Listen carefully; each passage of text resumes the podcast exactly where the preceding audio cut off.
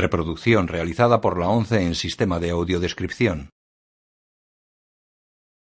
El presente DVD es propiedad de la ONCE y forma parte del servicio Audesc destinado al uso exclusivo y gratuito de los afiliados de la organización. Queda prohibida en consecuencia su utilización en forma distinta a la regulada por las normas del servicio Audesc establecidas por la ONCE, así como su reproducción, distribución mediante venta o alquiler, comunicación pública o explotación en cualquier otra forma. Audiodescripción 11 2013 Harry Potter y el Cáliz de Fuego, año 2005, color, autorizada para todos los públicos.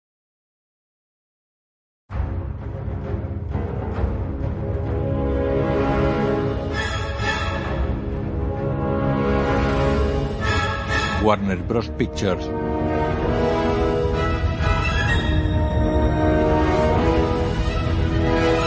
De noche numerosas calaveras se apilan tras una tapia enrejada.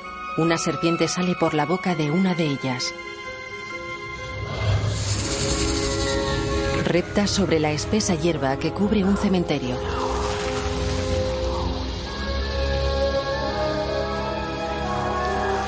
Pasa bajo la tenebrosa estatua gris de un esqueleto cubierto con túnica desde el cráneo hasta los pies, con alas y guadaña. Nubes negras cubren el cielo.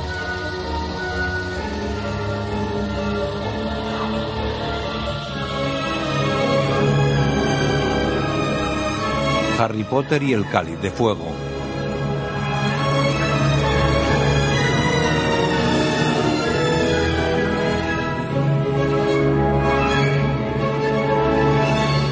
Una luz se enciende en el interior de una casa próxima al cementerio. Al fondo se levanta una mansión colosal. Dentro de la casa, un anciano enciende un fogón con una cerilla. Y ahora la previsión del tiempo para hoy. Calienta una pava. En el sur británico disfrutaremos de tiempo seco y soleado con vientos de ligeros a Mientras prepara la tetera, mira la mansión a través de una ventana. Una luz se enciende en la planta superior. Indignado, se aparta de la ventana. Malditos críos. Coge un manojo de llaves. El anciano recorre los jardines cercanos a la mansión. Lleva un bastón y una linterna. Sube la escalera de acceso a una puerta en la parte trasera de la casa. Abre y mira precavido desde la puerta. Dentro se alumbra con la linterna. Las telarañas cubren un carillón de pared. El anciano mira hacia arriba. Sube una escalera. El polvo y las telarañas cubren el pasamanos y las paredes de madera. El anciano se detiene y apaga la linterna. Qué fastidioso te has que tan solo recientemente has visitado la alcantarilla más próxima a casa. Podría ser que cuidar se te está haciendo demasiado costoso. Oh, no, no, no, mi señor Voldemort. Yo tan solo planteaba que lo hiciéramos sin el chico. No, el chico es esencial. No surtiría efecto sin él. Y así se hará. Exactamente como yo diga. No le decepcionaré, mi señor. Bien, ahora reunamos a nuestros viejos camaradas. Envía una señal. La serpiente pasa junto a los pies del anciano y entra en la estancia iluminada.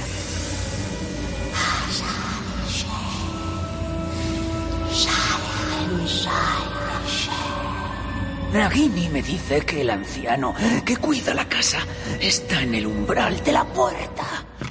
Hazte a un lado, Coragusano, para que pueda acoger a nuestro huésped como es debido. ¡Avada Kedavra! Un resplandor verde cubre al anciano. Hermión se acerca a Potter dormido. Harry. Harry, Él despierta sobresaltado. ¿te encuentras bien? Se pone las gafas. Hermión, era una pesadilla. ¿Cuándo has llegado? Ahora, ¿y tú? Anoche. Despierta, despierta, Ronald. Oh, maldita sea. Espabila, vístete. Y no te vuelvas a dormir. Venga, tu madre dice que el desayuno está listo. Harry se toca la cicatriz. Ron camina junto a su familia y amigos.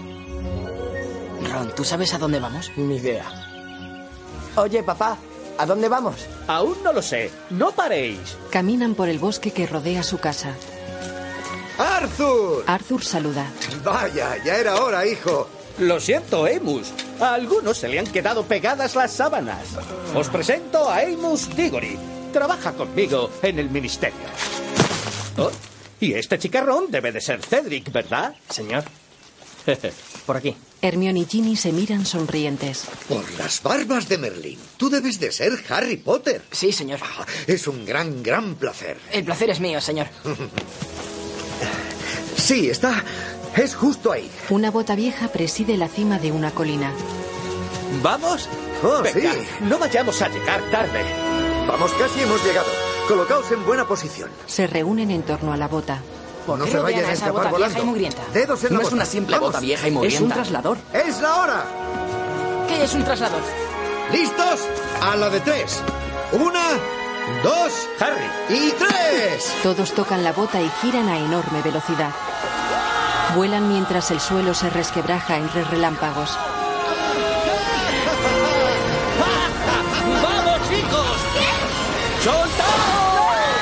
Los jóvenes obedecen y caen de golpe a tierra.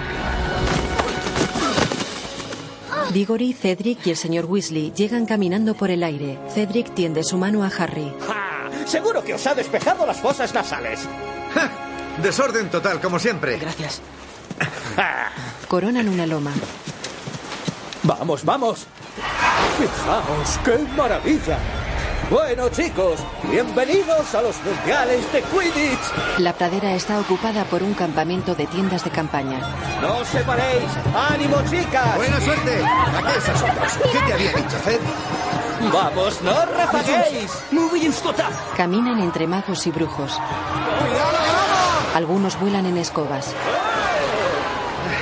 Aquí se separan nuestros caminos, amigo. Os daré en el partido. Cedric, vamos. Los Weasley van a una pequeña tienda de campaña. jugar dulce hogar. Entran todos menos Potter. ¿Qué? Harry entra lentamente y queda boquiabierto. El interior tiene varias dependencias de grandes dimensiones. Ah, Ginny, excelente, Ginny, mira. excelente. Vaya. Ahora un baño. Eh, mira, fíjate. Chicas, elegid una litera. Ron, sal de la cocina. Todos tenemos hambre. Sal ahora mismo de la cocina. Pies fuera de la mesa. Pies fuera de la mesa. Ah, Me encanta la magia. El campamento ocupa la ladera de una colina. Un majestuoso estadio ocupa un cráter horadado en la cima. Potentes focos iluminan el campo de juego. Dentro, Harry, Hermione y los Weasley se cruzan con los Malfoy.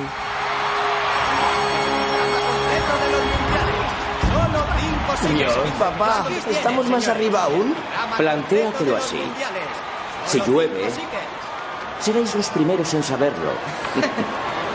Nosotros vamos al palco del ministerio, por invitación personal del mismísimo Cornelius Fudge. No alardes, Draco. Está de más con esta gente. Retiene a Harry con su bastón. Que disfrutéis el encuentro mientras podáis. Los mira con desprecio y suelta a Harry. La multitud abarrota el estadio. Los espectadores ondean numerosas banderas de Bulgaria e Irlanda. Los Weasley se acomodan en la última grada bajo los focos. Un poco más. Buscad sitio. Ya os dije que estos asientos merecían la pena. ¡Bien! ¡Es genial! ¡Sí! ¡Es Irlanda! ¡Ahí está Troy! El equipo irlandés vuela y lanza fuegos artificiales que se convierten en un duende verde que danza al ritmo de la música.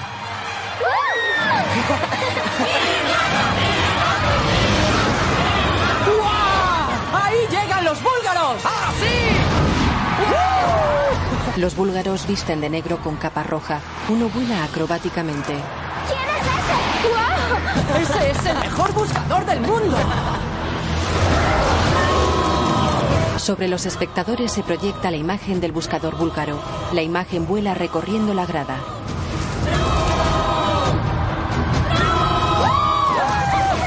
La imagen en la grada mira al buscador que vuela hacia el centro del estadio y saluda puño en alto. Buenas tardes. Como ministro de magia, es para mí un gran placer dar la bienvenida a todos y cada uno de vosotros a la final del cuadrigentésimo vigésimo segundo Mundial de Quidditch. Que comience el partido. De su varita sale una bola de luz que atraviesa el estadio a gran velocidad. Dentro de su tienda, los gemelos Fred y George bailan al compás de la música mientras el señor Weasley enciende un quinqué. Sale al exterior. Krum es el mejor. ¿Krum? ¿Qué Krum? Atraviesa el cielo volando como un pájaro. Es más que un atleta. Víctor, te amo. Es todo un ¿No artista. te estás enamorado, Ron? ¿Pero qué dices? Víctor, te amo. Eres mi amor. Y mi corazón. Vaya escándalo que tienen montado los irlandeses. ¡Basta! ¡Dejad todo! No son los irlandeses. Rápido, tenemos que irnos de aquí. ¡Enseguida! Salen de la tienda. La gente huye despavorida. ¡Volved todos al traslador y permaneced juntos! Fred, George, Ginny es vuestra responsabilidad. Varios encapuchados con máscaras de calaveras se acercan llevando antorchas.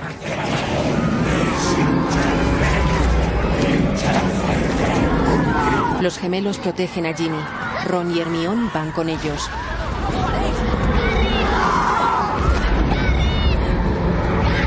Potter es arrastrado lejos del grupo. Los encapuchados prenden fuego al campamento.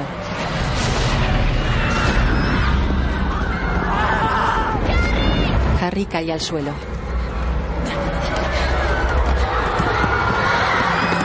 Le golpean y queda inconsciente.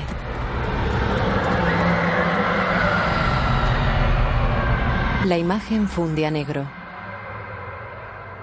De noche la luna llena ilumina el paisaje devastado.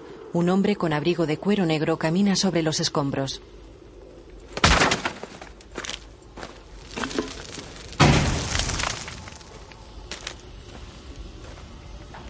Se detiene y mira a su alrededor. ¡Mosmotr! Con su varita lanza una luz al cielo. La luz se transforma en una calavera con una serpiente saliendo de su boca.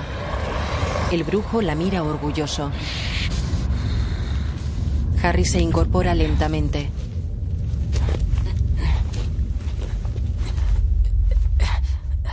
Repara en el brujo que camina hacia él. Harry se levanta y corre entre la niebla que cubre el campamento. ¿Dónde estás? El brujo huye. Te hemos buscado por todas partes. Te habíamos perdido. Miran la calavera en el cielo. ¿Qué es eso? Harry se toca la cicatriz. ¡Alto! ¡Alto! ¡Es mi hijo! Weasley corre hacia los chicos. Ron, Harry, Hermione, ¿estáis bien? Han vuelto a por Harry. ¿Quién lo ha conjurado? Crouch, no pensarás No que... mientas. Has sido descubierto en la escena del crimen. ¿Crimen? Barty, son críos. ¿Qué crimen? Es la marca tenebrosa. Es su marca. Miran al cielo. Voldemort. Y los de esta noche, los de las máscaras. Son de los suyos, ¿no? Sus secuaces. Sí. Mortífagos. Seguidme. Eh, había un hombre antes. a- allí. Vamos. Por aquí. ¿Un hombre, Harry? ¿Quién? No lo sé. No le vi la cara. Miran hacia el cielo negro donde la calavera es una voluta de humo verdoso.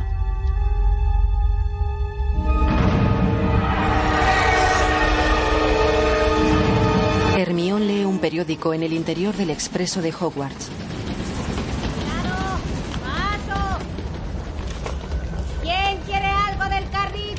Una anciana se detiene ante el compartimento de los jóvenes. ¿Algo del carrito, hijos? Un paquete de superhinchables y un palo de regaliz. La anciana le entrega los dulces. Eh, mejor deme solo los superhinchables. Yo pago, no te preocupes. Solo los superhinchables. Gracias. Una joven llega. Dos pastas de calabaza, por favor. Harry la mira asombrado y se sonríen. Gracias. La chica mira a Harry y se va. ¿Tú quieres algo, hijo? Oh, no me apetece, gracias. ¿Quién quiere algo del carrito? Esto es horrible. ¿Cómo no sabe el ministerio quién la conjuró?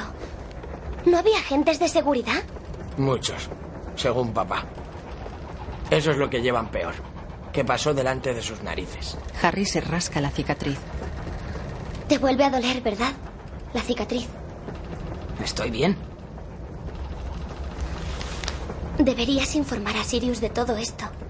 De lo que viste en los mundiales. Y en tu sueño. Harry mira pensativo hacia la ventanilla. Escribe el nombre de Sirius Black en un sobre. Hedwig. A volar. La lechuza vuela con el sobre en el pico y cruza un lago rodeado de montañas. Un puente de piedra cruza el valle ocupado por un inmenso lago. En el acantilado al pie de una montaña se levanta el castillo de Hogwarts. Un carruaje tirado por caballos alados blancos vuela hacia el castillo. Los alumnos lo observan boquiabiertos.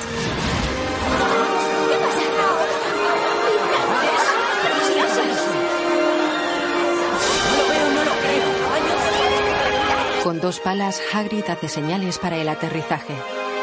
¡Despejen la pista! El carruaje sobrevuela al gigante y este se lanza al suelo. Esto no se ve todos los días. Una barca recorre el lago. La barca es el puesto de vigía de un formidable velero que surge de las aguas y navega hacia el castillo. Despliega la vela mayor con el escudo del Instituto Dorstrong. Luego todos los alumnos están en el gran comedor. Ahora que todos estamos acomodados, me gustaría comunicaros algo. Este castillo no solo será vuestro hogar este curso, sino el de unos huéspedes muy especiales también. Puesto que Hogwarts ha sido elegido Fields se acerca a Dumbledore. Señor Verayono. Sí, Hágalos esperar. Ah, bien. Este año Hogwarts será sede de un acontecimiento legendario. El torneo de los tres magos. Para aquellos que lo desconozcan, el torneo de los tres magos reúne a tres escuelas para una serie de retos mágicos. De cada escuela se elegirá un alumno para que compita. Quede por tanto bien claro. El elegido estará solo. Y confiad en mí cuando os digo que estas pruebas no son para pusilánimes. Los detalles más tarde. Pero ahora demos una calurosa bienvenida a las encantadoras alumnas de la Academia de Magia Box y a su directora, Madame Maxime. Rondan los 18 años y llevan vestidos grises de falda amplia, talle ceñido, esclavina y sombrero de ala corta y redonda. En el pasillo hacen reverencias. Boquiabierto, Ron la sigue con la mirada. Madre mía. Saludan de nuevo y aparecen mariposas que surgen de sus cuerpos. Madame Maxime mide más de dos metros y tiene corta melena pelirroja. Caramba, qué mujer tan enorme. Una alumna recorre el pasillo haciendo volteretas y otra rubia saluda con una reverencia. Harry y Ron aplauden entusiasmados. Hermione los mira disgustada. Madame Maxime sonríe. Dumbledore le besa la mano. El director sube al estrado y alza los brazos. Y a nuestros amigos del norte, recibamos a los orgullosos hijos de Dorstrom y a su insigne maestro, Igor Karkaroff. Los alumnos rondan los 20 años. Visten uniforme marrón y llevan un bastón que manejan con maestría y que echa chispas al contactar con el suelo. Dejan los bastones en el suelo y corren por el pasillo entre las mesas. Hacen ejercicios gimnásticos ante el estrado. Entran el buscador y el maestro. Mirad, es él. Víctor Krum. Dos alumnos soplan sus varitas de las que salen lenguas de fuego que se unen y se transforman en un fénix. Albus, Se abrazan. De noche, bajo una fuerte lluvia, Ojo Loco Moody camina cojeando hacia el castillo apoyado en un largo bastón. En el gran comedor, Madame Maxime está sentada junto a Dumbledore. Profesor Dumbledore, mis caballos han recorrido un largo camino. Necesitarán atención. No se preocupe, nuestro guardián estará encantado de hacerse cargo. Hagrid asiente. Sepa, señora Hagrid, que solo beben whisky de Malta. Hagrid clava un tenedor a Flitwick. ¿Qué serás, idiota? Cuatro hombres depositan ante el estrado una torre octogonal de madera con joyas incrustadas. Prestad atención, por favor. me gustaría añadir unas palabras. Eterna gloria. Eso es lo que le aguarda al vencedor del torneo de los tres magos. Para merecerla, el alumno deberá sobrevivir a tres pruebas. Tres extremadamente peligrosas pruebas. Flipante. Por ello, el ministerio se ha visto obligado a imponer una nueva regla. Nos explicará sus pormenores el director del Departamento de Cooperación Mágica Internacional, el señor Bartemius Crouch. Llega Moody. Una tormenta se genera en el techo del comedor. Un rayo destruye la cúpula del gran comedor. Ojo Loco saca su varita e irradia una de luz que destruye la tormenta y deja el techo como el cielo estrellado. Dios mío. Es ojo loco Moody. ¿Alastor Moody? ¿El Auror? ¿Auror? Cazador de magos tenebrosos. A la mitad de Azkaban nos ha apresado él. Dicen que ahora está como una regadera. Uno de sus ojos es artificial, grande y azul. Enfoca con él a Harry.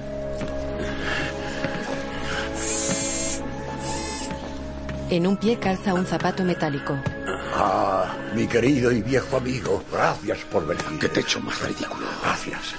Harry lo mira extrañado. Ojo Loco bebe de una petaca. ¿Qué creéis que está bebiendo? No sé, pero zumo de calabaza no es. El señor Crouch se sitúa frente a los alumnos. Tras la debida consideración, el Ministerio de Magia ha concluido que por su propia seguridad ningún alumno menor de 17 años estará autorizado a inscribirse para el torneo de los tres magos. Esta decisión es inapelable. ¿Pero por qué? ¡Silencio! Es que no entiendo por qué. Con su varita, Dumbledore hace que la caja de madera con joyas incrustadas se desvanezca, quedando un jarrón metálico del que surge un fuego azul.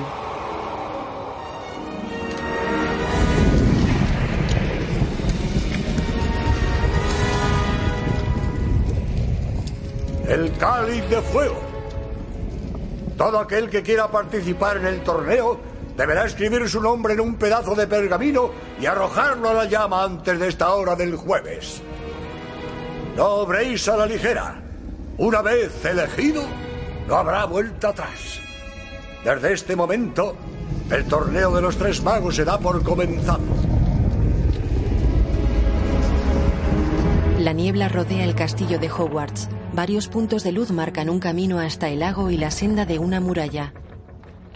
El cáliz está rodeado por un anillo de luz.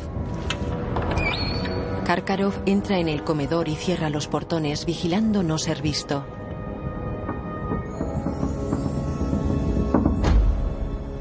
¿Alastor Moody? En clase con ojo loco. ¿Exauror? ¿Tormento del ministerio? Os enseñaré defensa contra las artes oscuras. Estoy aquí por pura iniciativa de Dumbledore. Ya está a punto y final. ¿Alguna pregunta? En lo referente a las artes oscuras, yo me inclino por un enfoque práctico. Pero antes, ¿quién podría decirme cuántas maldiciones imperdonables hay? Tres, señor. ¿Por qué llevan ese nombre? Porque son imperdonables. El uso de cualquiera de ellas. Se condena con el ingreso en Azkaban. Correcto. El ministerio os considera menores para ver sus efectos. Mi criterio es otro. Necesitáis saber a qué os enfrentáis. Necesitáis estar preparados. ¿Necesita otro lugar para desechar sus chicles que no sea bajo el pupitre, señor Finnegan? Eso es trampa. Ese vejestorio puede ver de espaldas. Le tira una tiza. ¡Y prestar atención en clase! Bien. ¿Por qué maldición empezamos? ¡Weasley! Sí. ¡En pie! Ron se levanta titubeante. ¿Sabes alguna maldición? Pues mi, mi padre me ha hablado sobre una. ¿La maldición Imperius? Oh, sí, tu padre la conoce muy bien. Trajo de cabeza al ministerio hace unos años. Tal vez esto os explique por qué. Ron y Harry se miran extrañados. Moody abre un tarro de cristal. Hola, Coge una araña. pequeña preciosidad. Apunta la varita hacia ella. Engorgio. La araña crece. Imperio. La maneja con la varita, llevándola de alumno en alumno. Tranquilo. Es absolutamente inofensiva. La araña sobrevuela la cabeza de Ron. Su mordedura es letal. ¿De qué te tú? La posa en la cara de Draco. Tiene talento, ¿eh? ¿Qué le ordeno ahora? ¿Saltar por la ventana? Se estampa en un cristal. ¿Ahogarse? Sobrevuela un cubo de agua. Moody la maneja con su varita y la araña vuelve lentamente a su mano. Una veintena de brujas y magos afirman que solo se doblegaron a la voluntad de quien ya sabéis bajo la influencia de la maldición Imperius. Pero yo pregunto, ¿quién está mintiendo y quién no? Los alumnos alzan las manos. Otra, otra. Arriba, vamos. Longbottom, ¿no? Neville obedece. La profesora Sprout me ha contado que se te da muy bien la herbología. Es. Está también. La Cruciatus. Es. Correcto, correcto. Ven, ven. Realmente molesta. Neville va a la mesa del profesor. La maldición tortura. ¡Crucio! La araña se retuerce de dolor.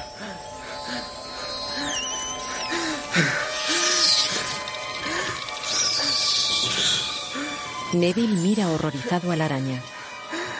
¡Ya basta! ¿No se da cuenta de que lo está pasando mal? ¡Pare! Moody aparta la varita y la araña se relaja. Neville mantiene los ojos cerrados. Moody coge la araña cuidadosamente. La deposita sobre el pupitre de Hermión. Tal vez usted podría aportar la última maldición imperdonable. La joven niega. No. ¡Avada Kedavra! Harry mira atónito cómo la araña queda desplomada. La maldición letal. Solo una persona ha sobrevivido a ella. Y está en esta aula. Ojo loco se coloca ante Harry. Ambos se miran.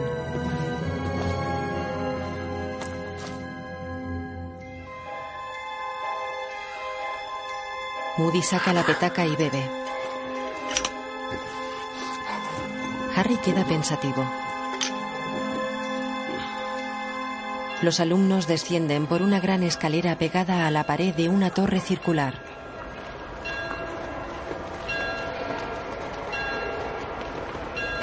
Alucinante, ¿verdad? Está como una cabra, eso sí. Y asusta estar en el aula con él. Pero sabe de lo que habla. Miró al miedo de frente. Por algo estas maldiciones son imperdonables. ¿Realizarlas en un aula? ¿Visteis qué cara puso Neville? Neville mira absorto el mago dibujado en una vidriera. ¿Neville? ¿Estás bien? Neville asiente. Ven, te daré una taza de té. Quiero enseñarte algo. Sube la escalera. Neville mira a sus amigos y va tras Ojo Loco. Hermión, Ron y Harry siguen bajando. Una lágrima resbala por la cara del mago de la vidriera. La lluvia cae con fuerza. Varios alumnos corren hacia el castillo cubriéndose la cabeza con las capas del uniforme. En el comedor, los alumnos atraviesan el anillo de luz y echan su candidatura en la copa. Cedric es empujado por sus amigos al interior del círculo y deposita su candidatura.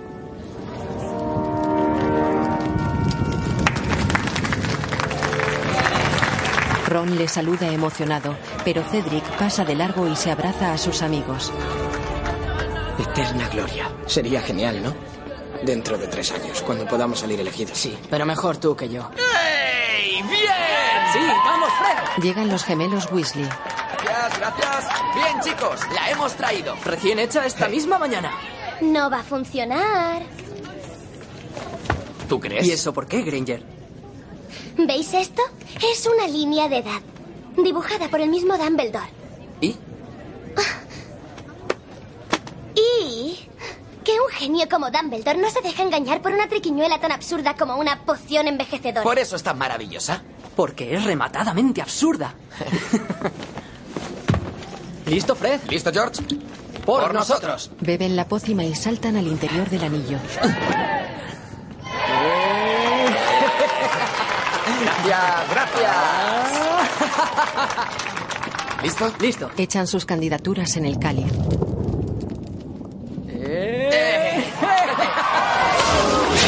Las llamas expulsan a los gemelos del círculo, ahora canosos y con barba blanca. ¡Tu idea! ¡Fue tuya! ¡Sí, fue no! ¡Te vas a enterar! Pelean. ¡Toma! ¡Vamos, ven a por más! Hermión lee un libro. ¡Yo no tengo la culpa! ¡No te vuelvas! ¡Eres un inútil! ¡Torpe que eres un torpe! Los alumnos miran hacia la puerta. Krum camina hacia el cáliz. Karkarov y otro alumno lo siguen. Hermión mira a Krum, que deposita su candidatura y mira a la joven.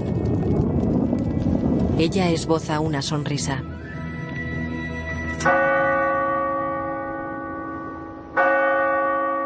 Profesores y alumnos se reúnen en el comedor en torno al cáliz. Sentaos, por favor. Los alumnos toman asiento. Llega el momento que todos estabais esperando. La selección de campeones. Dumbledore señala las lámparas de las paredes y las llamas bajan de intensidad.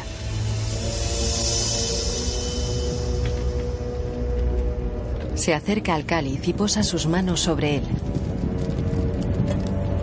Harry mira expectante. Dumbledore se aparta del cáliz. Las llamas se vuelven rojas y la copa escupe un trozo de pergamino. Albus lo coge al vuelo y lo lee. El campeón de Dorstran es Víctor Krum.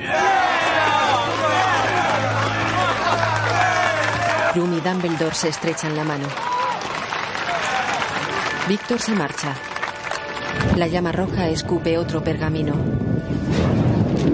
Dumbledore lo coge y lee. El campeón de Bosbatons es Fleur de la Cour. Una joven rubia se pone en pie y avanza hacia Albus. Se estrechan la mano y se va. Albus coge un tercer pergamino. El campeón de Hogwarts, Cedric Diggory. Se estrechan la mano. Cedric se marcha de la sala con una amplia sonrisa. ¡Excelente! Ya tenemos a nuestros tres campeones.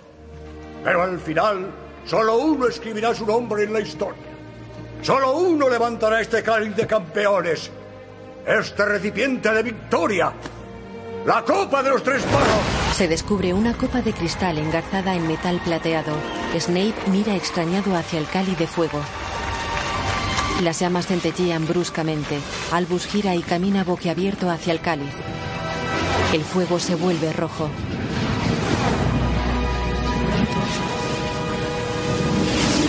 Escupe otro pergamino que vuela con los bordes carbonizados. Dumbledore lo coge. Harry Potter. Harry Potter. Todos giran hacia él. No, no. Harry Potter. Venga, Harry. Harry, por favor. Harry se levanta y camina lentamente hacia Dumbledore.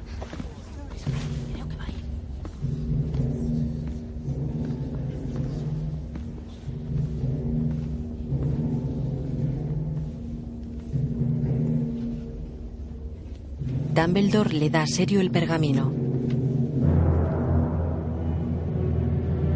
Harry camina entre las mesas bajo la mirada de profesores y alumnos.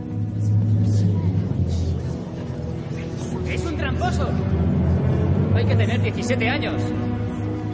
Snape lo mira serio. Harry pasa ante la mesa de profesores. McGonagall posa su mano en el hombro del joven. Pasa junto a Karkaroff y Moody. Ambos lo miran serios. Harry baja una escalera. Una reja se abre ante él y pasa a la sala donde se encuentran los campeones.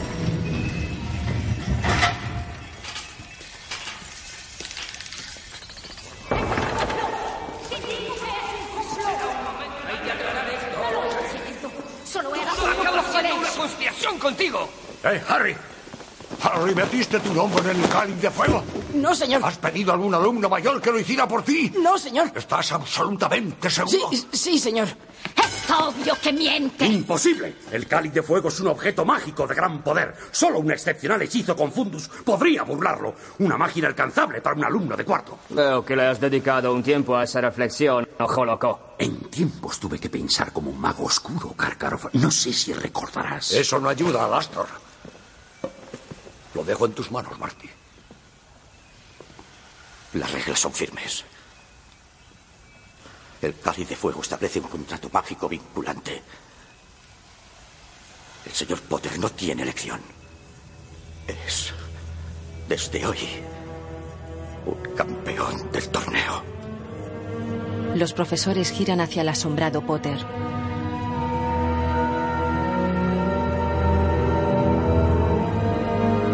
Una gárgola expulsa un chorro de agua. La lluvia cae con fuerza sobre el castillo de Hogwarts y los relámpagos iluminan las oscuras nubes. Una chimenea ilumina el interior de una de las torrecillas. Dumbledore está inclinado sobre una pila. Esto no puede continuar. McGonagall. Primero la marca tenebrosa y ahora esto. ¿Qué sugieres, Minerva? Poner fin a esto. No dejes competir a Potter. Has oído a Barty, las reglas son claras.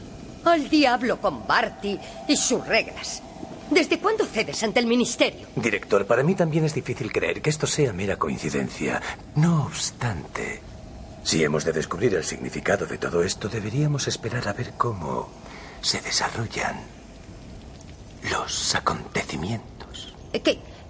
¿Sin hacer nada? ¿Es ponerle como a un cebo? Potter es un crío, no un pedazo de carne. Coincido con Severus. Astor, échale un ojo a Harry. Soy un experto. Sin que se entere. Ya estará asustado sabiendo lo que se le viene encima. Como lo estamos todos. Con su varita saca fibras luminosas de su cabeza que tira sobre la pila y surge un pergamino con el nombre de Harry Potter. Ron y él están en su cuarto. Ron coloca una toalla cerca de una estufa. ¿Cómo lo hiciste? Bueno, da igual. No me importa. Pero pudiste decírselo a tu mejor amigo. ¿Decirle qué? Demasiado bien lo sabes. Yo no he buscado esta situación, Ron. ¿Vale? Estás siendo estúpido. Sí, ese soy yo. El estúpido amigo de Potter, Ron Weasley. Ron se mete en su cama. Yo no metí mi nombre en esa copa. Yo no quiero la gloria eterna, solo quiero ser... Oye, no sé lo que ha pasado esta noche, ni tampoco por qué. Pero ha ocurrido. ¿Vale? Ron se acuesta de espaldas a Harry que se mete en su cama.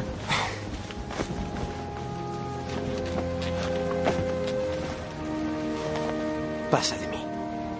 Harry se quita las gafas, las deja sobre una mesilla y se acuesta. Ron se queda triste y pensativo.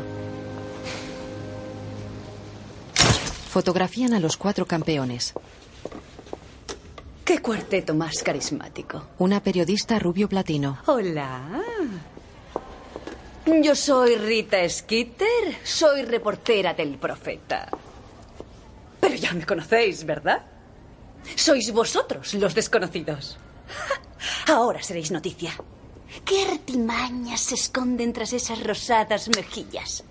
¿Qué misterios enmascaran esos músculos? ¿Hay valor debajo de esos cabellos? En resumen, ¿qué da un campeón? Éxito. Mi columna y yo queremos saberlo. Y no digamos mis ávidos lectores. Bien, ¿quién se anima a compartir? ¿Mm? ¿Empieza el más joven? Fenomenal. Entran en el escobero. Una pluma y una libreta vuelan ante ellos. Rita entorna la puerta.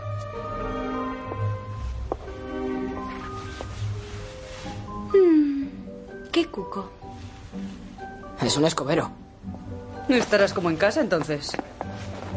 No te importa que escriba abuela pluma, ¿verdad? Oh, em, no. Se sientan. Cuéntame, Harry. Aquí sentado, un infante de 12 años. Tengo 14, perdón.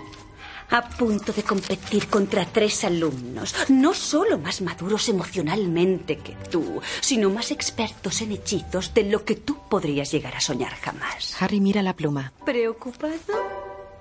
Eh, no, no sé, no lo he pensado mucho. Ignora la pluma. La pluma escribe sola. Claro que tú no eres un chico de 12 años corriendo. 14. Tu historia es leyenda. ¿Crees que el trauma de tu pasado es lo que te ha llevado a participar en tan arriesgado torneo? Eh, yo no me presenté. Oh, claro que sí. Rita le guiña un ojo. Los rebeldes arrastran masas. Tacha eso último. Hablando de tus padres, de seguir con vida, ¿cómo se sentirían? ¿Orgullosos o intranquilos porque tu actitud demuestra o una patológica necesidad de atención o un terco deseo de muerte? Harry mira la libreta. Oiga, mis ojos no brillan con el fantasma de mi pasado. Rita sonríe. De día una lechuza vuela hacia una torre situada sobre un peñasco frente al castillo.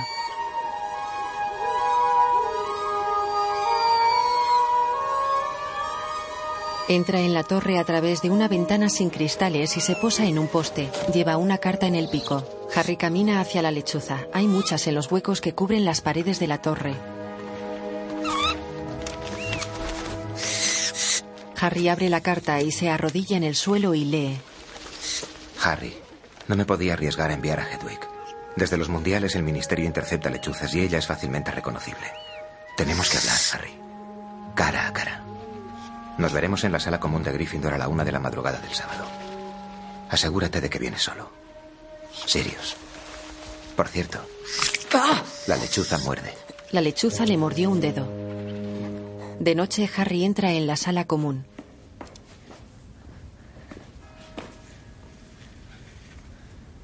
Sirius. En el brazo de un sillón hay un periódico que revive la entrevista que le hizo Rita.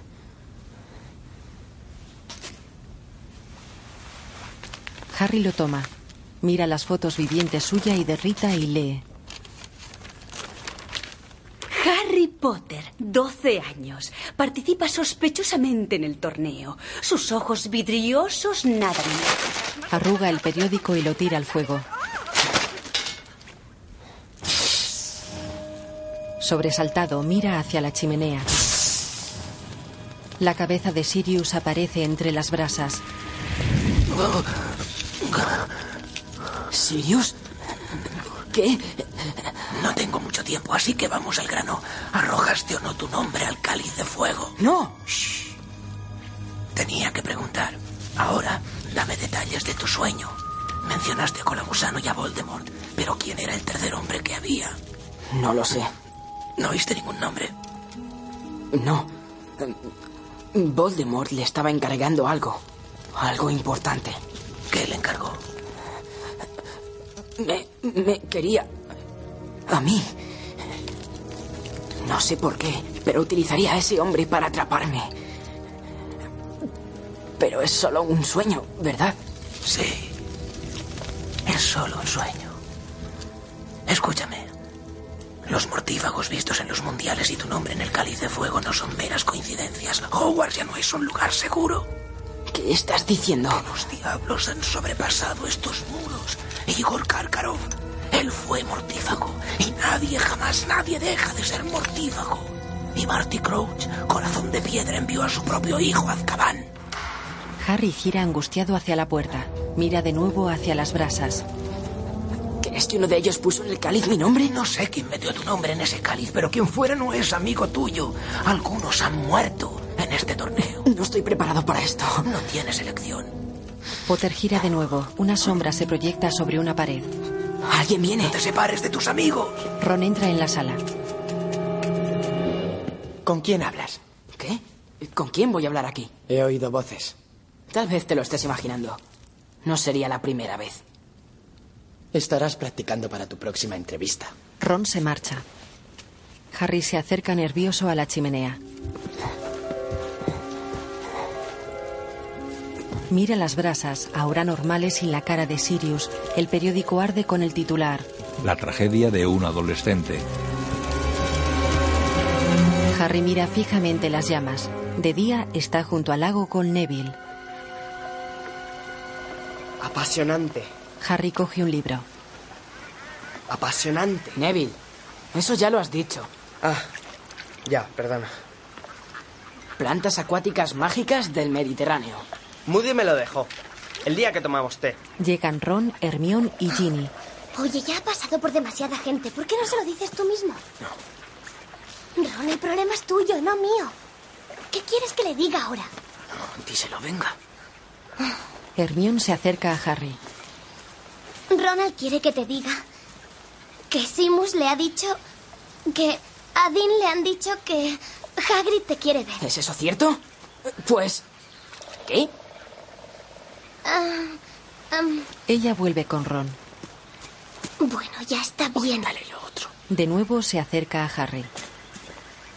A Dean le dijo Parvati que... Por favor, no me pidáis más esto. Hagrid quiere verte. Mira, dile a Ronald... ¡No soy una lechuza! Potter queda serio. Hermione y Ginny se marchan. Ron mira a Harry y sigue a las jóvenes. ¿Traes la capa de tu padre, como te dije? Sí, la he traído. Hagrid, ¿a dónde vamos? Pronto lo sabrás. Atento, esto es importante.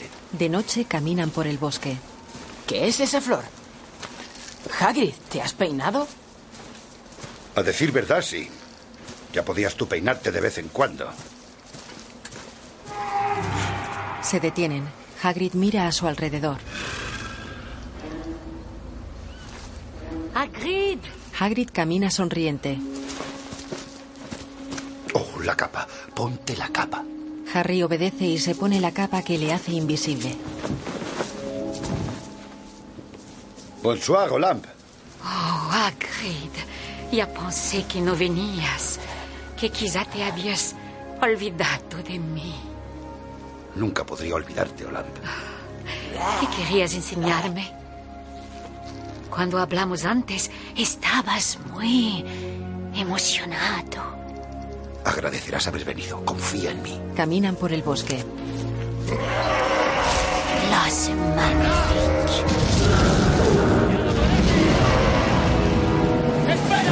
¿Podemos acercarnos?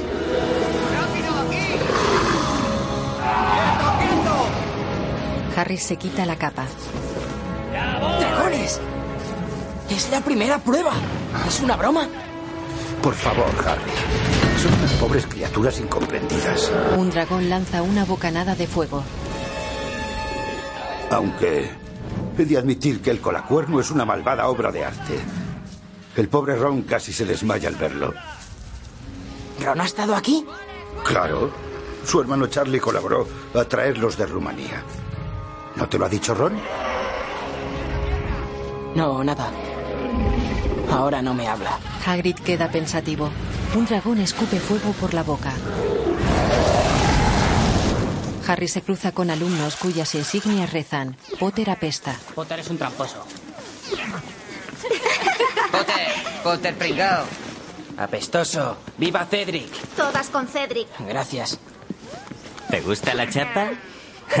Disculpad. Prefieres no decirlo. Es una mierda. Mira, Harry. Es una basura. Potter, lee la chapa. ¿Podemos hablar? A Cedric. Vale. Apestas, Potter. Harry Potter apesta. Potter es un tramposo. Dragones. Es la primera prueba. Un dragón para cada uno. Vamos, Ted. ¿Vas? ¿En serio? Harry asiente. ¿Y Moody los vigila. Flair, Krum, saben que... Sí. Vamos, Ted, pásale. Bien. No vale la pena. Escucha, lo de las chapas. Potter. Quise impedirlo, pero... No te preocupes. Harry se va. Mi intención no es hacer estallar las cosas. Ya. Ocurre a menudo. Pero admite que el fuego es algo fascinante. Eres un mierda, ¿lo sabías? A Ron. ¿Eso crees? No lo creo, lo sé. ¿Algo más? Sí, que pases de mí. Vale. Ron se va. Ahí está, Potter. Menudo. ¿Estás tenso, Potter? Draco. Mi padre y yo hemos hecho una apuesta. Yo digo que no duras ni 10 minutos en este torneo. Él difiere. Cree que vas a durar 5. Me importa un bledo lo que tú y tu padre penséis, Malfoy. Es vil y cruel. Y tú un payaso. Draco saca su varita. ¡Ah, no de eso nada! Moody convierte a Draco en un hurón. Te enseñaré a no maldecir a nadie a traición. ¡Apestoso! ¡Cobarde! ¡Canalla! Profesor Moody. ¡Traicionero! ¿Qué, qué está haciendo? Educar. McGonagall. ¿Eso es un, un alumno? Técnicamente es un hurón. El hurón se cuela en los pantalones de un amigo de Draco. Otro intenta sacarlo y recibe un mordisco. Moody guiña un ojo a Harry. Minerva convierte a Draco en humano.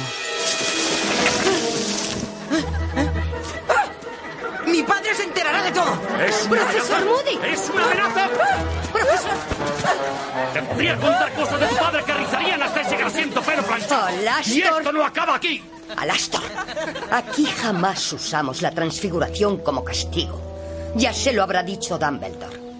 Tal vez lo mencionará. Pues haría muy bien en tenerlo presente. Minerva se marcha. Adentro. Moody le saca la lengua. Ven conmigo. Moody camina cojeando y apoyado en su bastón. Harry le sigue unos pasos más atrás. Entran en un despacho abarrotado de extraños objetos. Moody se quita el abrigo.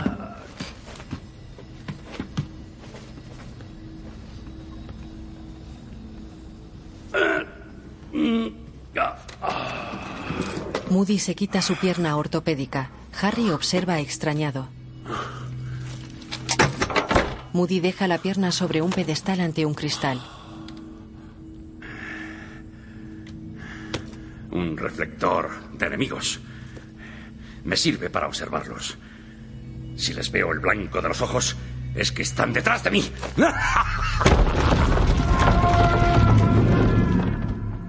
No te cuento lo que hay dentro porque jamás lo creerías. Dime, Un baúl se agitó en el suelo. ¿Qué vas a hacer con el dragón? Oh, ah, pues se me había ocurrido... Siéntate. Sí. Harry se sienta en una banqueta.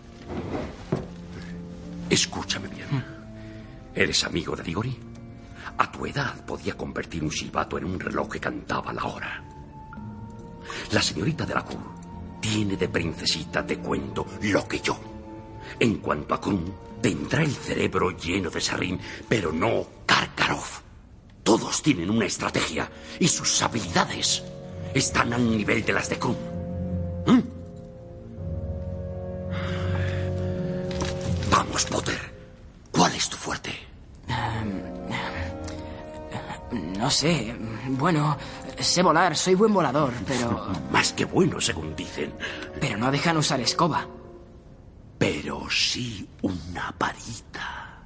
Cientos de personas ocupan las gradas de madera de un alto cercado que rodea un cráter en la ladera rocosa de un monte. Hagan sus apuestas. ¿Quién arriesga un dinerito en el baño de sangre de hoy? Los expertos se opinan por Cruz. ¿Alguna apuesta? Hola, dígame, señor. Tenemos 30. Cada uno para que Potter muere. Muchas gracias.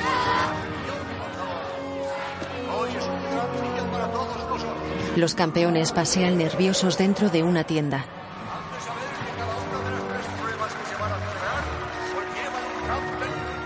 Hermión abre una de las telas que forman la tienda.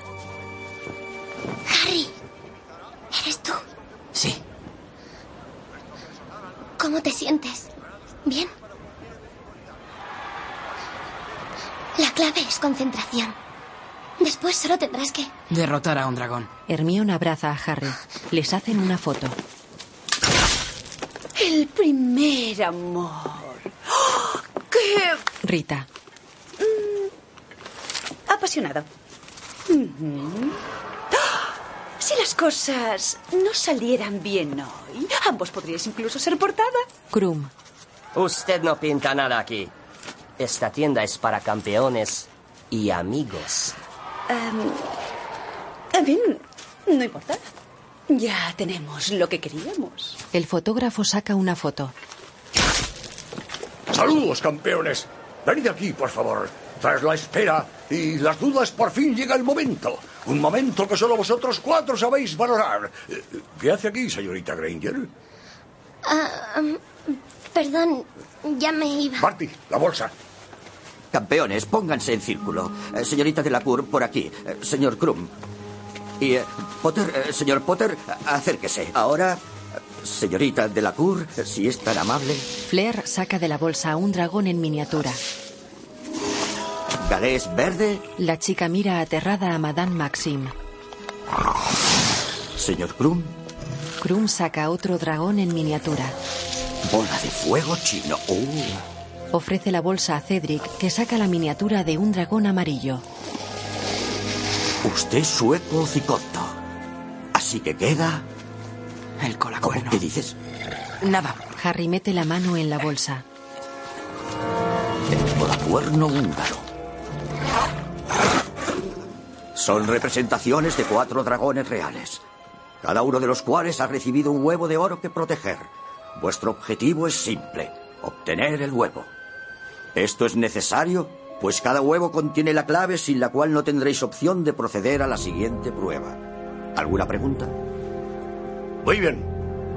Suerte, campeones. Señor Diggory, al sonido del cañón, puede...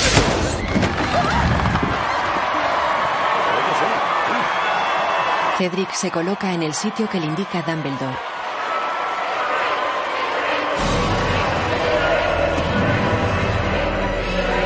En la tienda, Harry está solo y nervioso sentado a los pies de una cama. Tres de nuestros campeones se han enfrentado ya a sus dragones. Han conseguido los huevos dorados y todos continuarán con la siguiente prueba. Ahora, nuestro cuarto y último contendiente.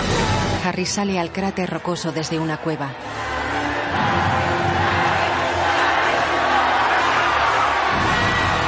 En las gradas, Hermione y Ron le observan nerviosos. Harry localiza el huevo de oro en un nido sobre una roca lejos de él. Harry camina decidido hacia el huevo de oro. La cola del dragón le cae cerca. Harry sale despedido y rueda por el suelo. El colacuerno le echa una bocanada de fuego. Harry salta a una pared rocosa. Moody observa atento. El dragón vuela sobre Potter y golpea con su cola. Lanza a Potter por los aires. Queda tendido en el suelo. Hermión mira angustiada. El dragón está atado a una larga cadena. Harry se levanta, corre por un pasillo entre rocas, esquiva la bocanada de fuego.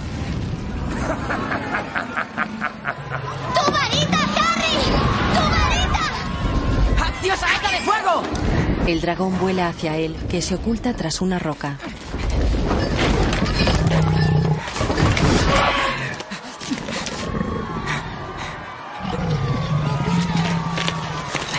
Su escoba sobrevuela el recinto. Harry se esconde tras la roca ante la bocanada que lanza el dragón. Sale de su escondite y salta sobre su escoba.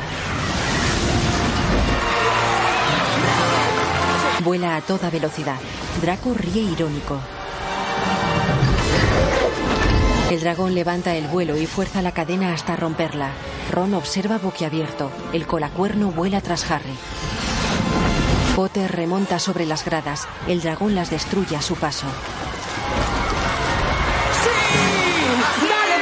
Minerva, Snape y Rita cayeron al suelo. Harry vuela a toda velocidad perseguido por el dragón.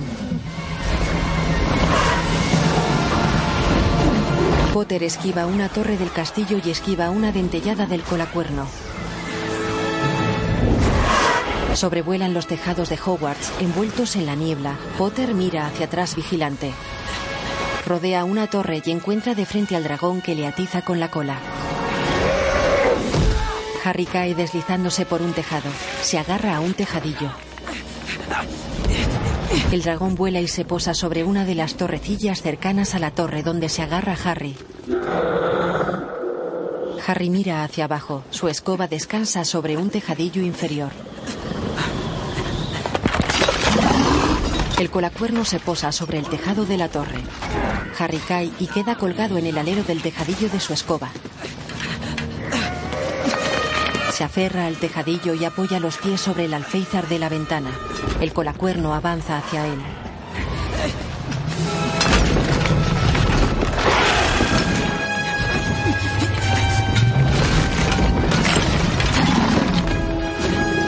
Harry alcanza su escoba enganchada al tejadillo. Harry la mueve sin soltarla. El dragón destroza la ventana con el tejadillo y Harry cae escoba en mano. El dragón vuela en picado hacia él, que monta en la escoba y remonta el vuelo. Sobrevuelan el castillo. Pasan bajo un puente. El dragón lanza fuego. Las ramas de la escoba se prenden. Vuelan hacia el puente de piedra. El dragón abre sus fauces. El colacuerno muerde la escoba. Harry pasa tambaleante a través de un arco. El colacuerno golpea el puente destrozándolo y cae al vacío. Panorámica vista de pájaro del cercado. Los amigos de Harry y los profesores miran preocupados al cielo.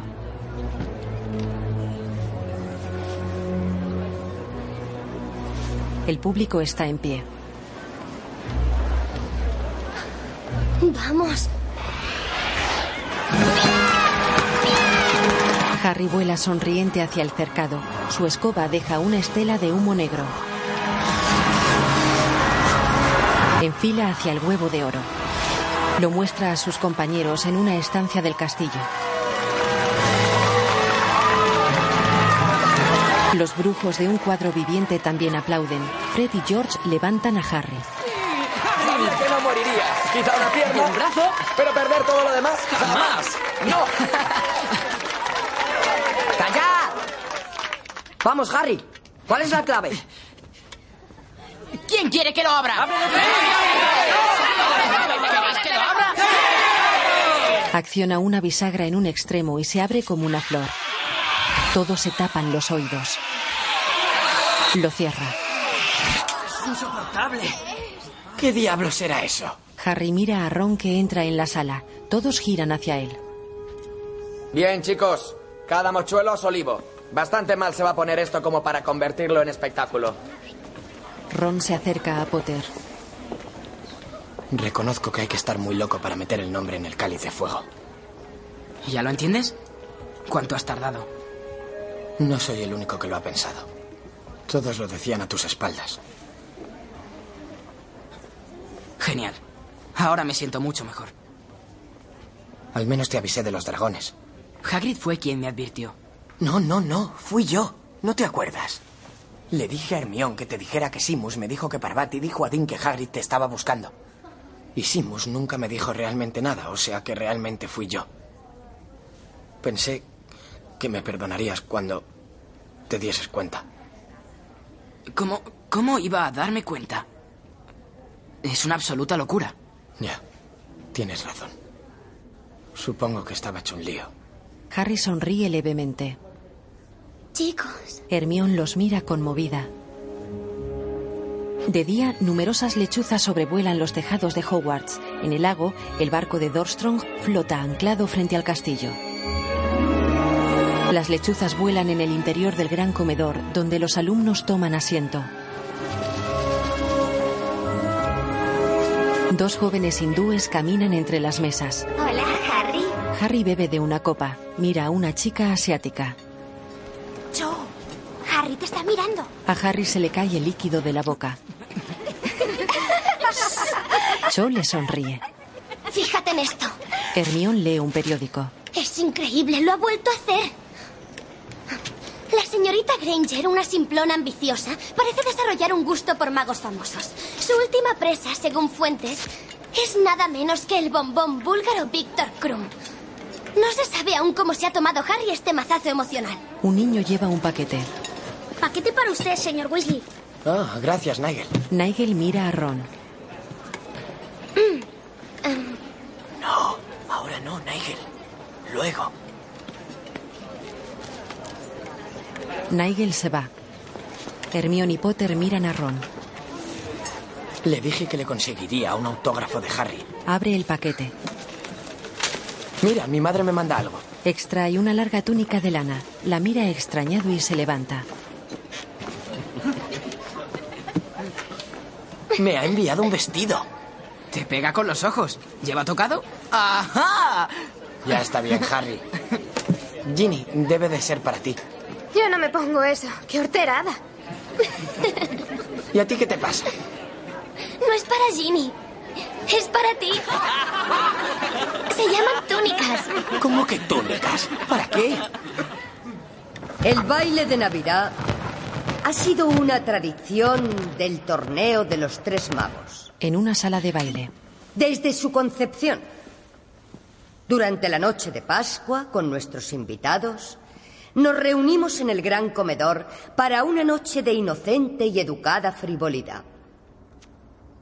Como representantes de la escuela anfitriona, espero que todos y cada uno de vosotros deis los primeros pasos en todo.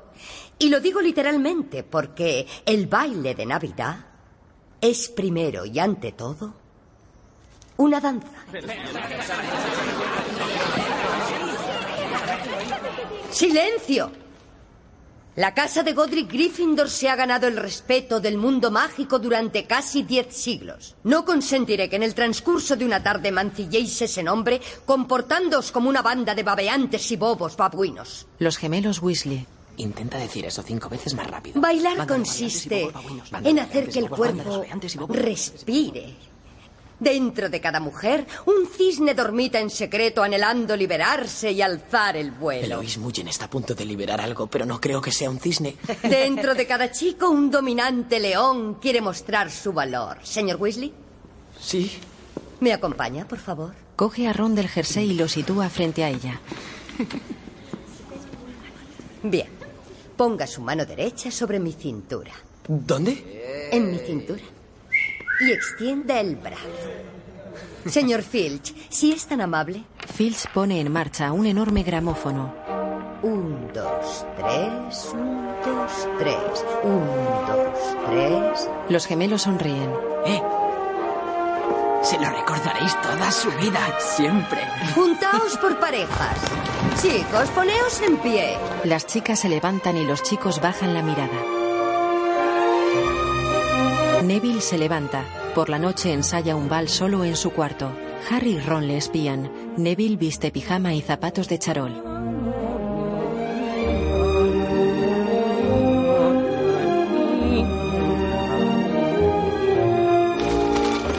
Siempre van en grupo? ¿Cuándo veremos a una sola para pedírselo?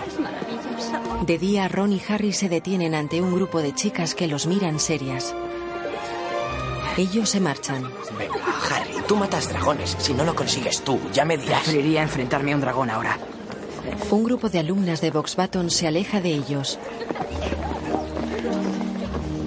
Yo he salido a mi madre. No, la llegué a conocer. Me dejó a los tres años. Oh. No, no tenía instinto maternal. A mi padre le rompió el corazón. Era un hombre muy menudo, mi padre. Y yo con solo seis años le levantaba con una mano y le sentaba en la cómoda. Se partía de risa con eso, Hagrid y Maxim sonríen. aunque no tenía gracia. Maxim le coge algo de la barba y se lo come insinuante. Y murió cuando yo empecé a ir al colegio. Y me tuve que buscar la vida yo solito. Pero no hablemos de mí. Háblame de ti. Harry, Ron y Hermione están en el lago. Junto a la orilla, un grupo de chicas sigue a Krum. Víctor mira a Hermione que agacha la cabeza.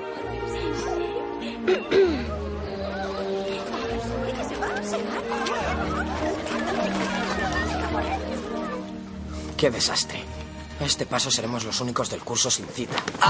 En clase con Snape. Bueno, nosotros y Neville. Sí, pero él puede bailar con sí mismo.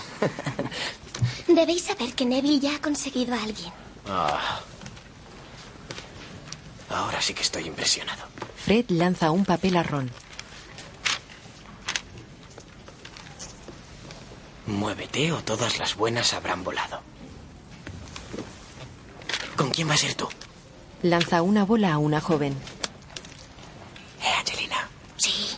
¿Tú quieres ir al baile conmigo? ¿Al baile? Sí, claro. Ron vacila. Eh, Hermión. Tú eres chica. Muy agudo. Vendrías con uno de nosotros. Snape les golpeó con un libro en la cabeza. Oh, vamos, da igual si un tío va solo al baile. Pero una chica, qué triste. No iré sola. Por raro que te parezca, ya me lo han pedido. Se pone en pie con altivez, va hacia Snape y le entrega un cuaderno. A Ron. Y he dicho que sí. Se marcha. Qué carácter. Es trola, ¿verdad? Si tú lo dices. Solo tenemos que echarle valor y lanzarnos. Esta noche, cuando volvamos a la sala común, ambos tendremos pareja, ¿de acuerdo? De acuerdo. Snape les obliga a mantener la cabeza agachada. Fuera, Harry camina sobre la nieve que ya cubre el paisaje y los tejados de las torres del castillo.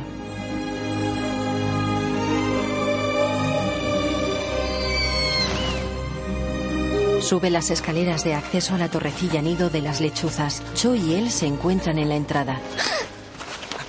¡Harry! Ten cuidado con las escaleras. Arriba tienen hielo. Ya, gracias. Cho se marcha. Harry queda pensativo y se vuelve hacia ella. Cho. ¿Sí? ¿Quieres beber? ¿Quieres beber al baile conmigo? Perdona, no te he entendido. Eh, quería eh, saber si tal vez serías tan amable de asistir al baile conmigo. Oh. Harry. Lo siento, pero ya me lo han pedido. Y he. Bueno, he dicho que iría con él. De acuerdo. Ya, genial. Bien. No hay problema. Vale, bien. Entra en la torre. Harry, Él sale rápido. de verdad que. Lo siento. Cho se aleja. En la sala común, Potter está tumbado en un sofá con el huevo sobre él. Venga, ya está.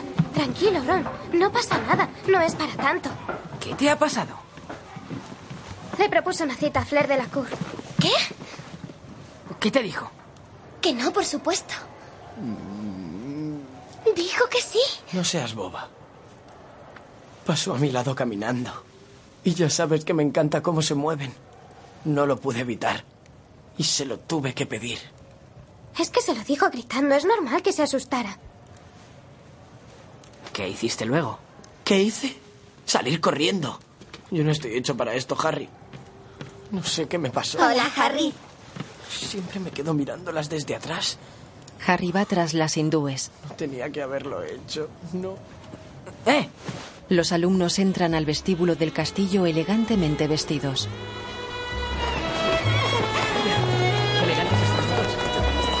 Estoy deseando verte vestidos y apuestos. En su cuarto, Maldita sea. Maldita sea. Ron se mira a un espejo con la túnica marrón. Mierda. Maldita sea. Entra Harry. ¿Qué es eso? ¿Qué te has puesto? Mi túnica de gala. Es una pasada. Sin lazos ni estas chorreras. Bueno, la tuya es más clásica. ¿Clásica? ¡Una antiguaya! Me parezco a mi tía abuela Tessie. Levanta un brazo y se huele la axila. Huelo a mi tía abuela Tessie. Gira lentamente hacia el espejo. Mátame, Harry. Bajan al vestíbulo. Estate quieto. Pobre chica. Estará sola en su cuarto llorando a loco tendido. ¿Quién? Puede ser mío. ¿Quién va a ser? ¿Por qué crees que no dijo con quién venía? Porque entonces le habríamos tomado el pelo. Nadie se lo ha pedido. Yo habría ido con ella si no fuera tan orgullosa. Las jóvenes hindúes. Hola, chicos. Vaya, estás A Ron. radiante. Oh, ya has llegado, Potter. ¿Estáis Patil y tú listos? ¿Listos para qué? Para el baile. Es tradición que los tres campeones, cuatro en este caso, abran el baile. ¿No te lo había comentado? No. Ah, pues ya lo sabes. Mira asombrada a Ron. Y en cuanto a usted, señor Weasley, entre al gran comedor con la señorita Patil. ¡Ah, estáis aquí! Entremos. Venid, por favor. Mientras Padma y Ron van hacia el comedor, giran la cabeza hacia Parvati y Harry. Vamos. Oh, querida. Ahora quiero que todos os pongáis en fila, por favor. ¿Llegáis tarde? Vamos, vamos todos por aquí. Harry sonríe al ver a Cho. Parvati mira boquiabierta a Hermione. Está guapísima. Sí, ya lo creo. Gira hacia Hermione y queda sorprendido. La joven lleva un elegante recogido y un vestido de volantes. Dedica a Harry una sutil sonrisa. Potter sonríe. Víctor Krum se inclina ante ella. Lleva uniforme color burdeos. Hermione posa su mano sobre la de él y pasan ante Harry. Los portones dorados del gran comedor se abren. Los cuatro campeones, acompañados por sus parejas, cruzan la entrada y avanzan por el pasillo central. Flair camina con Roger, Krum con Hermione, Cho con Cedric y Parvati con Harry.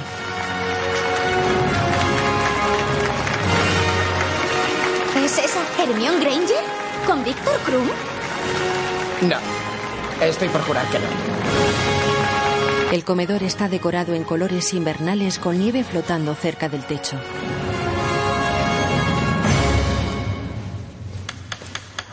El profesor Flitwick dirige la orquesta.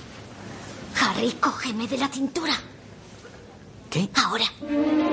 Los cuatro campeones y sus parejas inician el baile. Dan vueltas lentamente, casi sin desplazarse. Harry la eleva con torpeza. Dumbledore y Minerva se unen al baile. Flair baila con Roger. Flitch se balancea sosteniendo en brazos a un gato de ojos rojos. Karkaroff baila con una profesora y Krum con Hermione.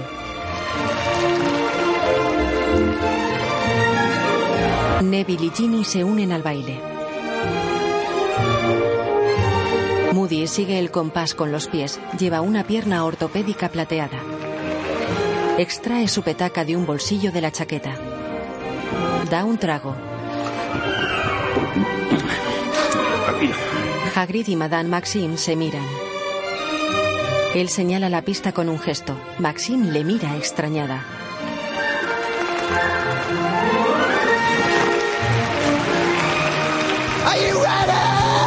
Mientras toca a un grupo de melenudos, los alumnos pasan a Flitwick de mano en mano por encima de sus cabezas. Spin around like a crazy elf. A dancing by himself. A boogie down like a unicorn. A no stopping till the break of dawn. Sentados a una gran mesa redonda, Harry, Ron, Padma y Parvati miran serios a los que bailan.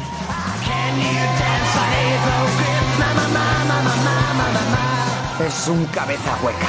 Harry y Ron miran a Krum. No creo que frecuentara la biblioteca por los libros. Un chico se acerca a Parvati. ¿Me concede este baile? ¿Solo un baile?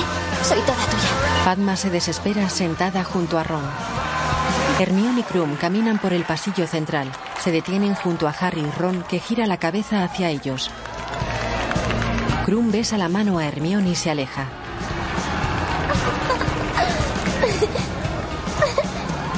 Hermione se sienta junto a Harry. Guapo, ¿verdad? Víctor ha ido por unas bebidas. ¿Nos acompañáis? No, no queremos ir contigo y con Víctor. ¿Qué mosca te ha picado, Ron? Es de Dorstrand. Te has aliado con el enemigo. ¿El enemigo? ¿Quién era el que quería su autógrafo? Además, el objetivo del torneo es la cooperación mágica internacional. Hacer amigos. Ese quiere algo más que amistad, Hermione. La joven se levanta ofendida y se aleja. Gira y hace ademán de hablar, pero se marcha. ¿Me vas a sacar a bailar o no? No. Padma se levanta y se va. Harry y Ron se miran serios. Te está utilizando. ¿Cómo te atreves? Que sepas que sé cuidar de mí misma. Lo dudo. Él es mucho mayor. ¿Qué? ¿Qué? ¿Eso es lo que piensas? Sí, es lo que pienso. ¿Sabes cuál es la solución, no? ¿Cuál? La próxima vez que haya un baile, ten el valor de pedírmelo antes de que lo haga otro. Y no como último recurso. Bueno, eso. Eso está totalmente fuera de lugar. Harry, ¿Dónde habéis estado? Da igual, iros a dormir los dos. Ron y Harry suben una escalera. dan miedo cuando se hacen mayores. Ron, va esto? Hermión se sienta abatida sobre un escalón y se descalza. Varias parejas continúan bailando en el gran comedor. Hagrid baila apoyando la cabeza en el pecho de Madame Maxime y baja su mano al trasero. Ella le agarra la mano y la pone en la espalda. Una bandada de cuervos abandona el campanario. El cielo está cubierto de nubes grises y la nieve cae copiosamente sobre el castillo de Hogwarts. Un cuervo vuela hacia una ventana y se posa sobre el alféizar. Al otro lado de la ventana, Harry duerme en su cama con el rostro sudoroso.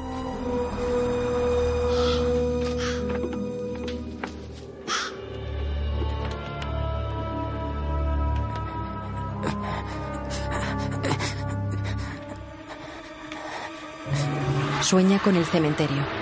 La cámara se detiene ante el rostro de la escultura de la muerte. Se acerca a la cabeza encapuchada y entra en ella. Asciende por una escalera. Al final de un corredor una estancia está iluminada. Dos hombres se inclinan ante una butaca. Déjame verlo otra vez. Ah, sí, se acerca el momento. Miran un tatuaje de una calavera y una serpiente. Harry duerme. Harry, al fin. En el corredor, Échate a un lado con la gusano para recibir a nuestro huésped como es debido. Harry despierta sobresaltado. Neville entra en la habitación. ¿Estás bien, Harry? Acabo de llegar. Yo. Harry se lleva una mano a la cara. Neville gira sobre sí mismo. Na, na, na, na.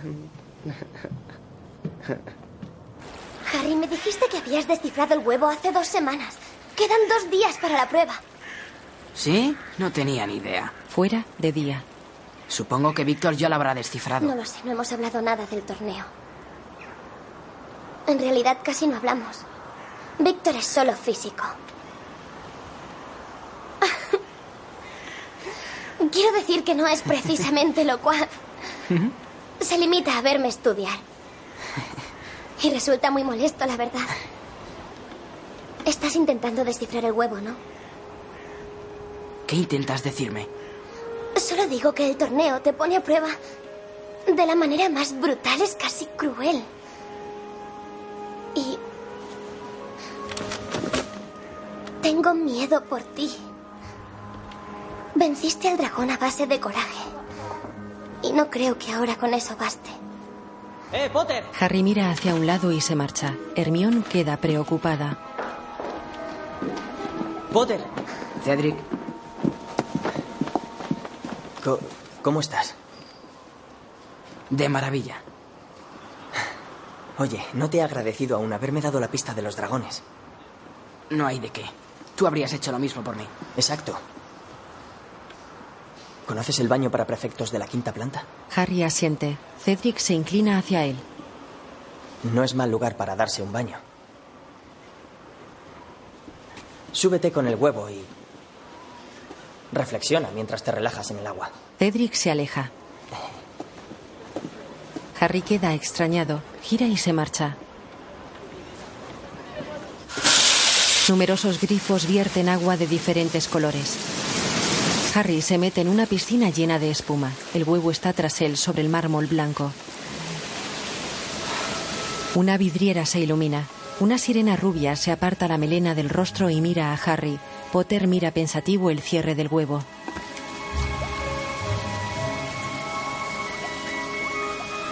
Debo de estar mal de la cabeza. Alarga la mano y lo abre.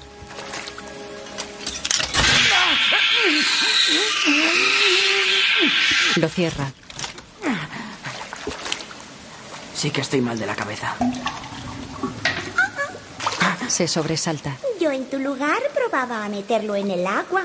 Myrtle, Hola, Harry. ¿Cuánto tiempo sin verte por aquí? El fantasma vuela.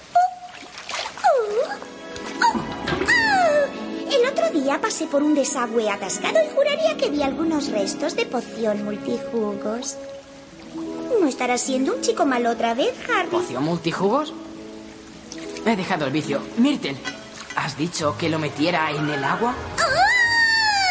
Ella se zambulle. Ah, eso hizo él. El otro muchacho. Mm, Ese tan guapo. Cedric. Él coge el huevo. Venga, vamos. Ábrelo. Hunde el huevo y lo abre. Un destello dorado sale de su interior. Harry se sumerge. En la tierra nuestras voces no se escuchan en ningún lugar. Si quieres lo que más valoras,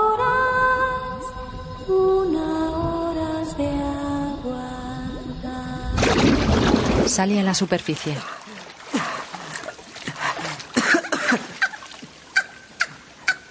Myrtle. No hay criaturas marinas en el lago negro, ¿verdad? Ah, muy bien. A Cedric le costó siglos llegar a esa conclusión. Casi se había quedado sin burbujas el chico. Mirty le provoca. Él se cubre con espuma.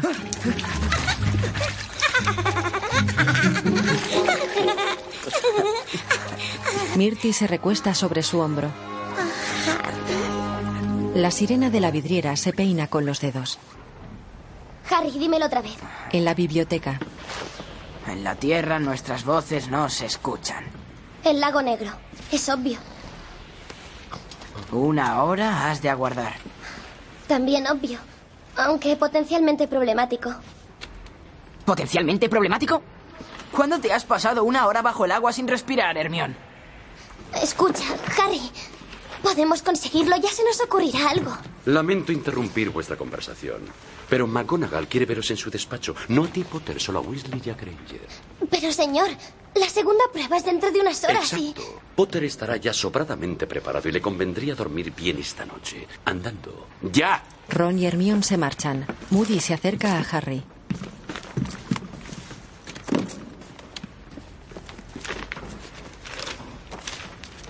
Longbottom.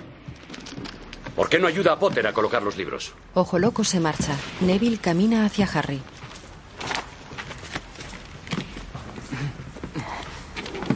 Oye, si estás interesado en plantas, lo mejor es la guía Gausshock de herbología. ¿Sabes que hay un mago en Nepal que cría árboles antigravedad? Neville, no te ofendas, pero no me interesan nada las plantas.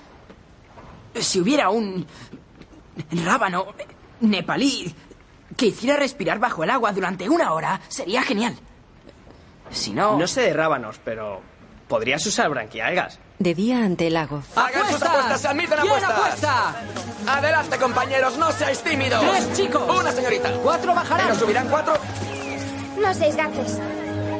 ¿Quién apuesta por Apuestas, Flair? Uno. mejores... Neville entrega a Harry una branquialga. ¿Estás seguro de esto? Totalmente. Una hora. Más o menos. ¿Más o menos? Bueno, los herbólogos discrepan sobre sus distintos efectos en agua dulce y agua salada. ¿Me lo dices ahora? Estarás de broma. Yo solo quería ayudar. Bueno, al menos has colaborado más que Ron y Hermione. Por cierto, ¿dónde están? Harry, te veo un poco tenso. ¿Tenso yo? Tres torres abarrotadas de alumnos y profesores están en fila sobre el lago. Bienvenidos a la segunda prueba. Anoche algo les fue sustraído a cada uno de nuestros campeones. Algo muy apreciado. Estos cuatro tesoros, uno de cada campeón, yacen ahora en el fondo del lago negro. Para conseguir la victoria, cada campeón deberá encontrar su tesoro y regresar a la superficie. Sí, Métete esto en la boca. Excepto por una cosa. Dispondrán tan solo de una hora y un segundo más. A partir de entonces quedarán a su merced. Ninguna magia podrá socorrerlos. Podéis comenzar al sonido del cañón. Moody empuja a Harry, que en el agua se echa la mano al cuello dolorido.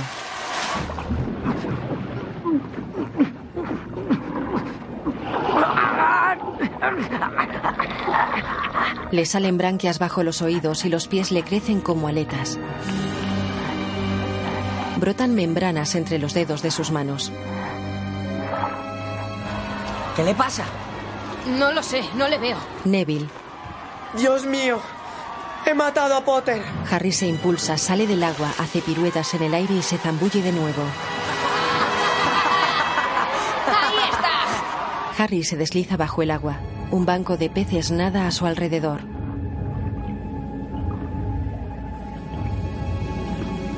Baja hacia las profundidades del lago. Se desliza por un paisaje oscuro y nada hacia un bosque de algas.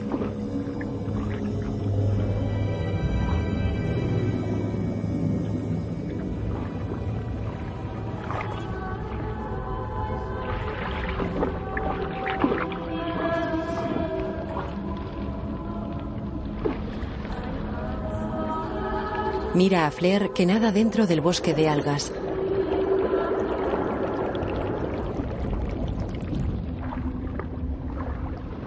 Flair nada asustada con una burbuja en nariz y boca. Una criatura pasa tras ella que se hunde. Otra criatura ataca a Harry. Él la esquiva. La criatura se aleja sorteando las ondulantes algas.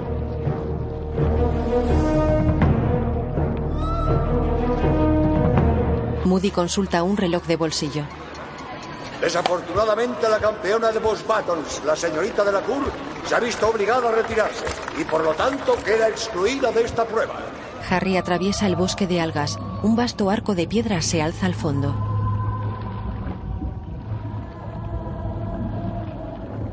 Harry lo observa desconcertado. Numerosas criaturas nadan alrededor del arco. Tienen cuerpo humanoide y cola de pez con una melena rubia y larga y revuelta.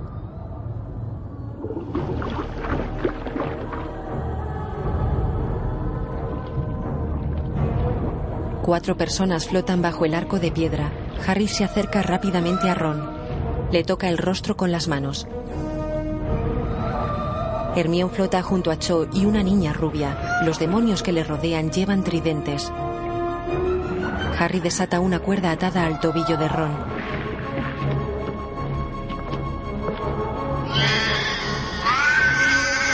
Llega Cedric. Un haz de luz sale de su varita liberando a Cho. Cedric señala el reloj a Harry y se lleva a Cho. Potter intenta liberar a Hermione. Los demonios amenazan a Potter con tridentes. Pero es mi amiga también. Huyen despavoridos. Un tiburón se acerca con la boca abierta. El tiburón Scrum que muerde la cuerda de Hermione y la libera. Harry mira cómo se alejan. Nada hacia Ron.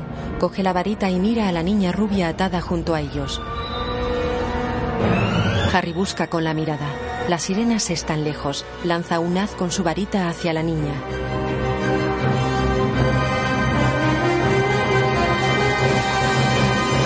Un reloj marca la hora. Krum y Cho emergen.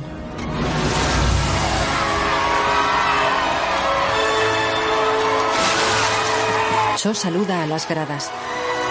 Tendremos que bajar. Dumbledore y el señor Crutch descienden por una escalera. Hermione y Krum salen a la superficie. La cabeza de tiburón desaparece.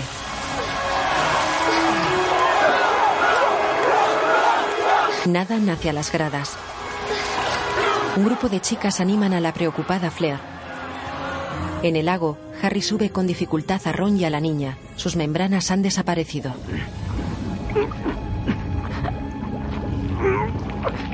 Numerosos calamares con boca, ojos y brazos lo arrastran hacia las profundidades. Impulsa con fuerza a Ron y a la niña hacia la superficie.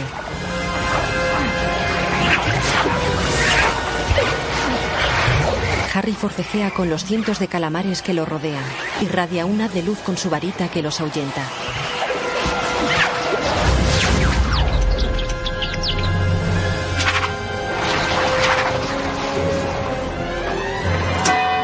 Ron y la niña emergen.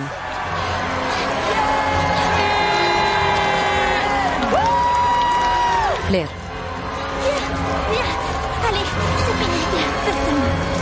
Harry se hunde lentamente. Sus brazos están cubiertos de arañazos. El bosque de algas deja entrever la superficie. Harry saca su varita. ¡Ascendio! Emerge con fuerza y vuela hasta caer sobre la grada de una torre. Profesores y alumnos van en su ayuda.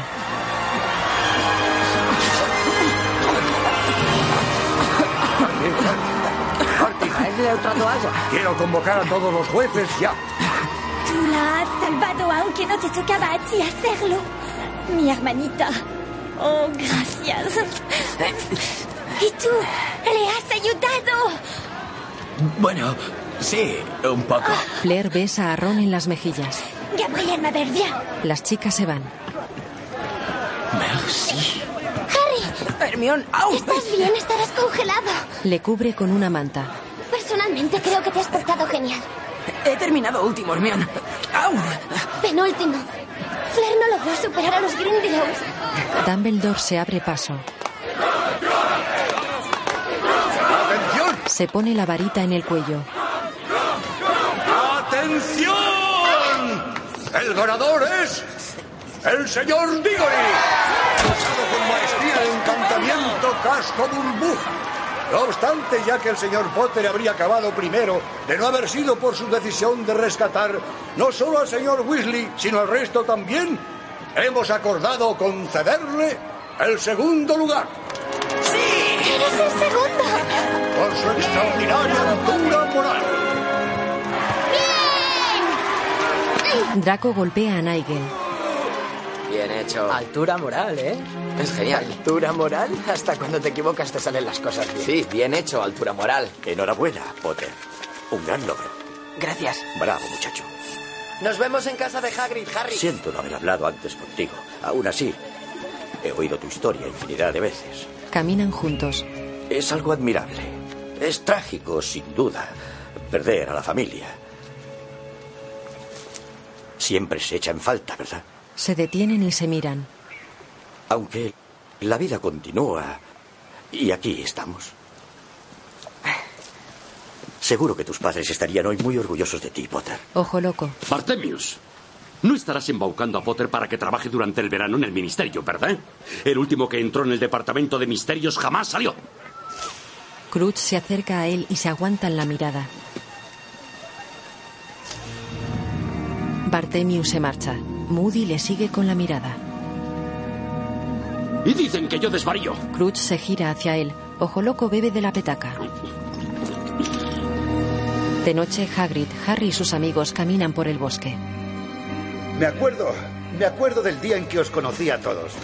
La pandilla más inocente que han visto mis ojos. Supongo que me recordáis a mí un poco. Y aquí estamos ahora, cuatro años después. Aún somos una banda de inocentes. Tal vez, pero ahora nos tenemos unos a otros. Y a Harry, por supuesto, que pronto será el campeón más joven del torneo de los tres magos. ¡Hurra! Harry ve un sombrero tirado en el suelo. Rodea un árbol y se toca la cicatriz con gesto de dolor. El señor Crutch yace sobre el suelo del bosque.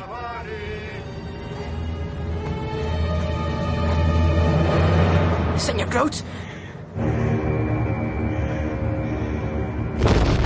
Una estatua de bronce gira y Harry entra en un pasillo. Un hombre ha muerto aquí, Puch, y no será el último. Debemos tomar medidas. De ningún modo. En momentos así, el mundo mágico requiere de sus líderes fortaleza. Dumbledore. Pues empieza dando ejemplo. El torneo de los tres magos no será suspendido. No quedaré como un cobarde. Un auténtico líder hace lo que es correcto, al margen de opiniones ajenas. ¿Qué has dicho? ¿Me dices eso? Disculpen, caballeros. Les interesa saber que esta conversación ya no es privada. Ojo loco abre el portón del despacho con su varita. Harry está al otro lado. ¡Ah, Harry! Harry, me alegra verte de nuevo. ¿Puedo volver más tarde, señor? No es necesario, el ministro y yo hemos terminado. Vuelvo enseguida. Ministro, usted primero. Aquí tiene. Le da el sombrero. Harry, puedes tomar un poco de licor de regaliz en mi ausencia, pero ten cuidado. Pican un poco. Dumbledore se va del despacho. Ojo loco sale tras él. Señala la puerta con la varita y ésta se cierra. Potter le mira fijamente. Harry contempla el despacho circular. El fénix de Dumbledore está posado en una percha tras un escritorio. Coge un puñado de regaliz. Los granos se transforman en bichos negros que le muerden la mano.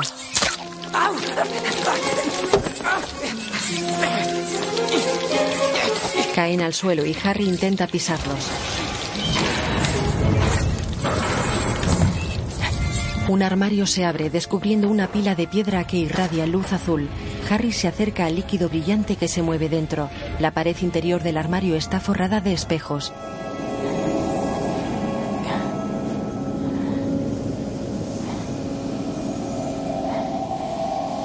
Saca su varita y toca con ella el líquido, que gira y se vuelve de color ocre. Una sala aparece en el fondo de la pila y Harry cae dentro de la sala desde el techo.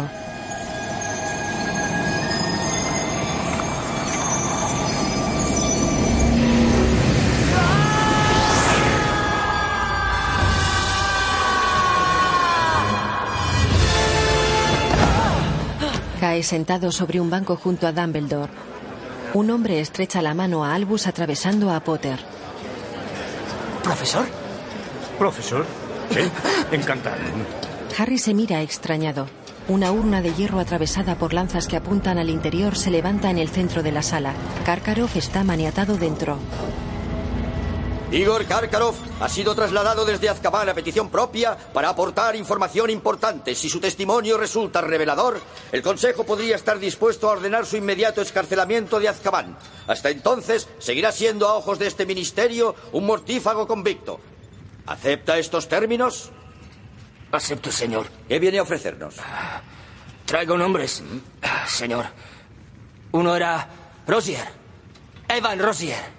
Crutch recibe un papel. Rosier está muerto. Sí, se llevó con él un trozo de mí. No, no lo eso es sabía. cuánto puede ofrecer el testigo. No, no, no, no. También estaba Rockwood. Era un espía. ¿Augustus Rockwood? ¿Del Departamento de Misterios? Sí, él mismo. Filtró información a quien ustedes saben desde dentro del ministerio. Muy bien. El Consejo deliberará. Entre tanto, será devuelto a Azkaban. ¡No! ¡Esperen! ¡Por favor! ¡Por favor! ¡Tengo más! ¡También Snape! ¡Severus Snape! El Consejo está al tanto. He sido informado al respecto. Severus Snape fue en efecto mortífago, pero antes de la caída de Voldemort se convirtió en espía para nosotros aún a riesgo de su vida.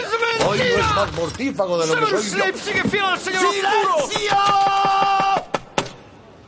A no ser que el testigo posea algún nombre de importancia, esta sesión será por concluida. Oh, no, no, no, no, no, no. Le diré uno más. ¿Qué dirá? El nombre. ¿Sí?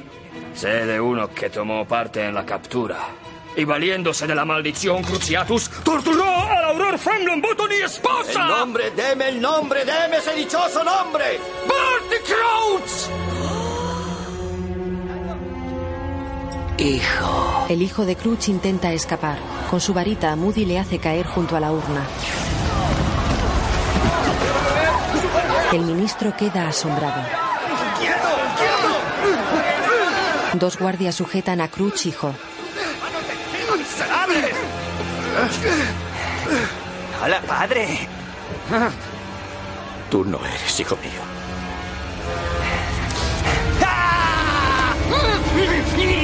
La pila devuelve a Harry al despacho de Albus. Dumbledore le observa. La curiosidad no es un pecado, Harry, pero debemos ser cautos con ella. Es un pensadero, muy útil si como yo ahora tienes demasiadas cosas en la cabeza. Con ello puedo ver una vez más cosas que ya he visto. Verás, Harry, he investigado hasta la saciedad cada mínimo detalle en busca de algo que haya obviado. Algo que explicara por qué han ocurrido estos trágicos sucesos. Cada vez que me acerco a la respuesta, esta se desvanece. Es desquiciante. Señor, el hijo del señor Crouch. ¿Qué pasó al final con él? Fue enviado a Azkaban. Fue descorazonador para Barty, pero no tuvo elección. La evidencia era abrumadora. ¿Por qué lo preguntas? Verá, es que so- soñé con él una vez. Albus lo mira extrañado. Fue en verano, antes del curso. Voz en off. En el sueño, yo estaba en una casa. Y Voldemort estaba en ella. Aunque con aspecto muy humano. Y, y con la gusano también. Y el hijo del señor Crouch. ¿Has tenido otros sueños similares? Sí. Y siempre de lo mismo. Dumbledore se inclina sobre la pila. Señor, esos sueños, lo que veo en ellos, ¿cree que está sucediendo en la realidad? Creo que es poco aconsejable pensar en esos sueños. Considero que lo mejor es Albus se toca la sien con la punta de su varita y la separa despacio. dejar que se esfumen. La varita saca una fibra brillante de su cabeza que él deposita en la pila. Aparece Crouch hijo. Potter camina por un pasillo. Es una señal, Severus, y sabes tan bien como yo su significado. Se abre una puerta ante Harry. Karkaroff muestra su tatuaje a Snape. Se cubre el brazo y se va indignado. Potter, ¿a qué tanta prisa?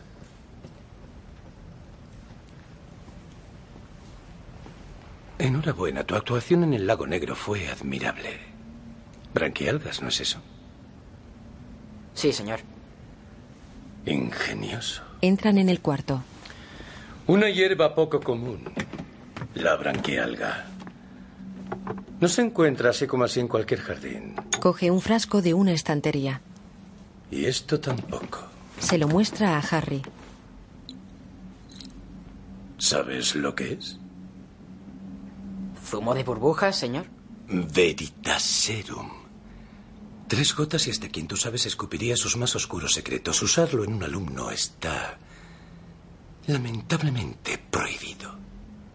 No obstante, si vuelves a sustraer algo de mis aposentos, mi mano podría deslizarse sobre tu zumo de calabaza matutino. Yo no he robado nada. No intentes mentirme. Las branquialgas serán inocuas, pero ¿y la serpiente africana? ¿O el quisopo alado? Tú y tus amiguitos estáis elaborando poción multijugos y créeme, averiguaré por qué. Cierra la puerta. Las tribunas semicirculares ante un laberinto están abarrotadas. El profesor Flitwick dirige la banda.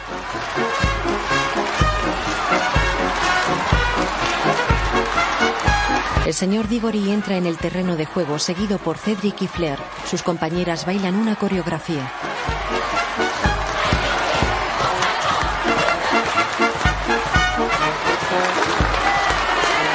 Krum y Harry salen al terreno acompañados por Karkaroff y Dumbledore. Harry camina vacilante hacia el centro del campo.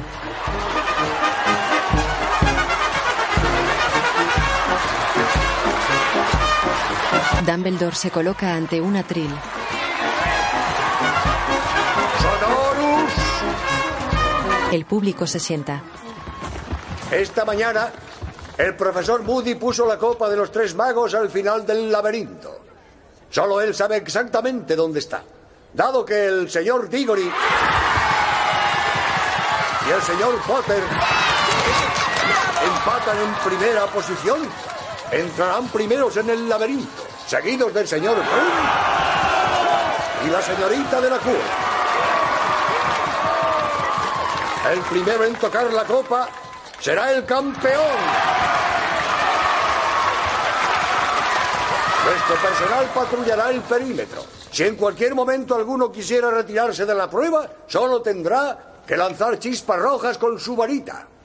Contendientes, venid aquí. Rápido. Los campeones se acercan a Dumbledore. En el laberinto no hallaréis dragones ni criaturas abisales. Aún así os enfrentaréis a algo mucho más desafiante. Las personas cambian en el laberinto.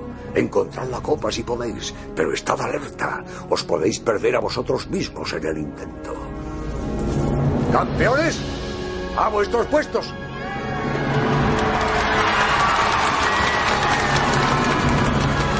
El señor Diggory abraza a su hijo. Hijo mío, buena suerte. Hasta pronto. Contaré hasta tres. Una. Filch disparó un cañón. Moody anima a Potter que se adentra en el laberinto. Harry y Moody se giran a la vez. Ojo Loco le señala con el dedo el camino a seguir. Harry le sonríe. Dumbledore mira serio a Moody. Los altos setos se cierran y el laberinto cambia de forma. Harry mira con aprensión hacia el laberinto y avanza despacio. A vista de pájaro, el enorme laberinto se extiende hasta el horizonte y sus caminos entre los altos setos verdes están cubiertos por una espesa niebla.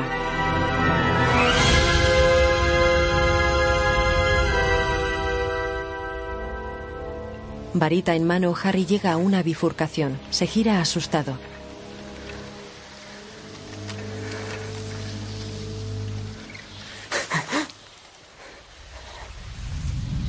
En otro punto del laberinto, Cedric camina entre los setos.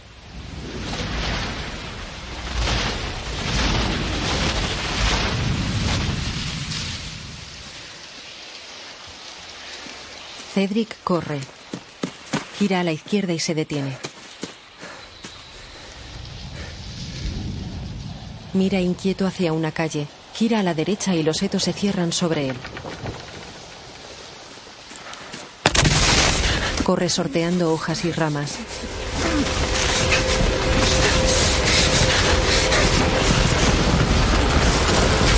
Varita en mano, Krum camina con paso decidido entre la niebla de una oscura calle.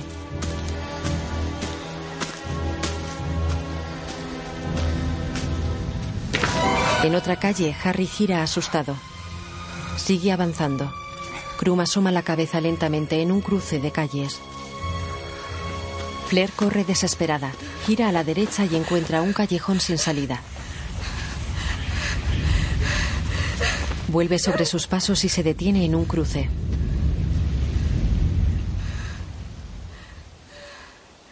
Gira aterrada. Harry mira atento hacia atrás. Flair está tumbada en el suelo. Krum está a su lado. Víctor se aleja. Las ramas se envuelven a Flair. Harry corre.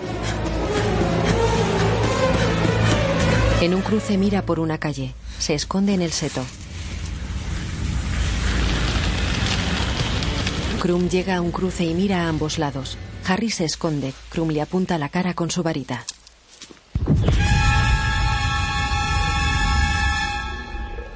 Krum pasa ante él. Harry le sigue con la mirada.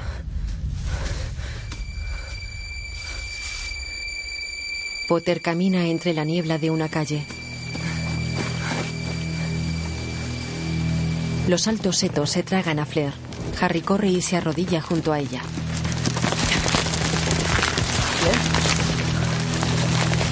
¡Flair! ¡Perículo!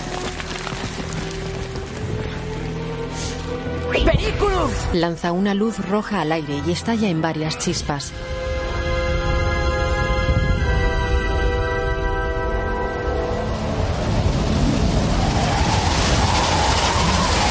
Un viento barre el laberinto. Harry huye corriendo del viento. El laberinto se cierra tras él. Cae al suelo. Se levanta y mira sorprendido a su alrededor. Corre. Krum y Cedric se apuntan con las varitas. ¡Agáchate! Potter se agacha. ¡Agáchate! ¡Fred! ¡Espeleadme! Krum cae al suelo. Cedric corre hasta él y le quita la varita. Le apunta con su varita. ¡No! ¡No lo hagas! ¡Para! ¡Está embrujado! ¡Suéltame! ¡Está embrujado! Cedric y Potter corren tirándose de los suéteres.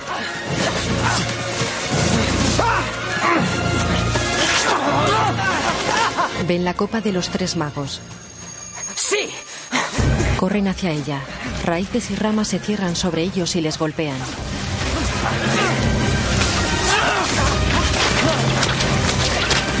Las raíces atrapan a Cedric, que cae al suelo. Harry se detiene y mira alternativamente a la copa y a Cedric, que es engullido por las raíces. ¡Harry!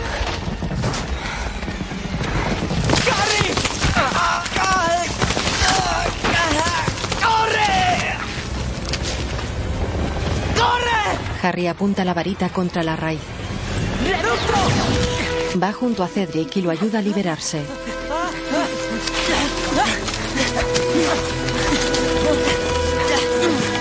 Se levantan.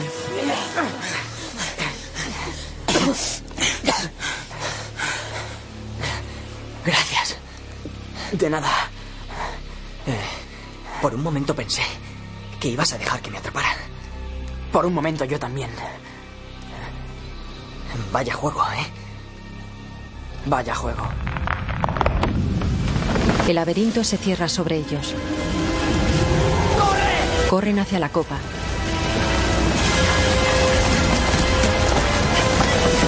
Se detienen ante ella. ¡Vamos, tócala! ¡Me has salvado, tócala! ¡Juntos!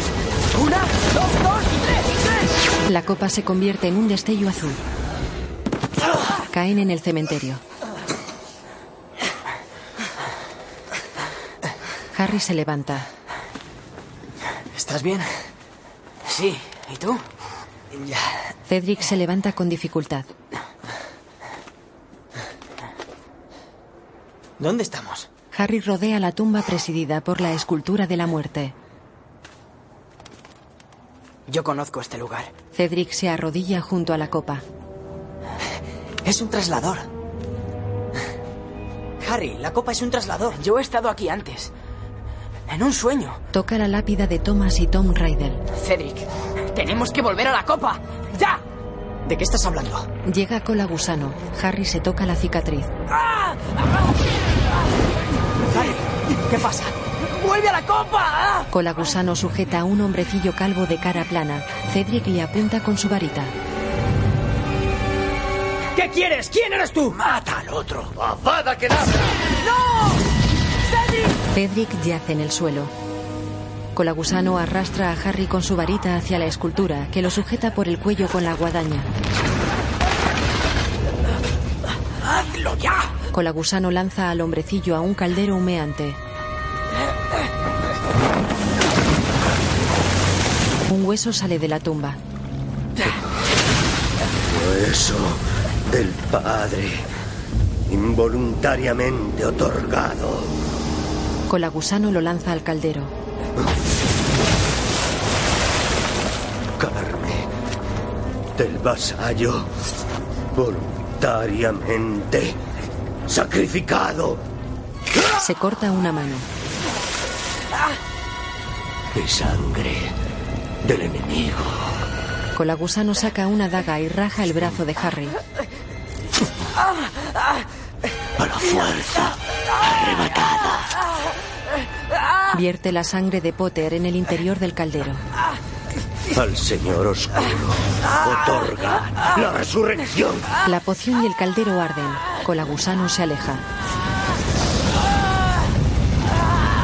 El caldero y las llamas desaparecen, quedando el hombrecillo en posición fetal flotando en el aire.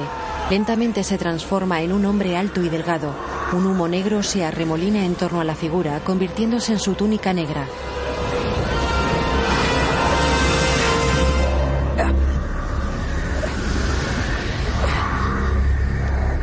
El señor oscuro es calvo y demacrado, de piel blanca transparente con el arco ciliar prominente y con nariz aplastada.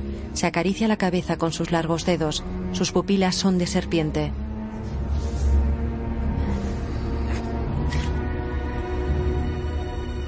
Colagusano queda atónito. El señor oscuro avanza hacia él a la vez que examina su cuerpo.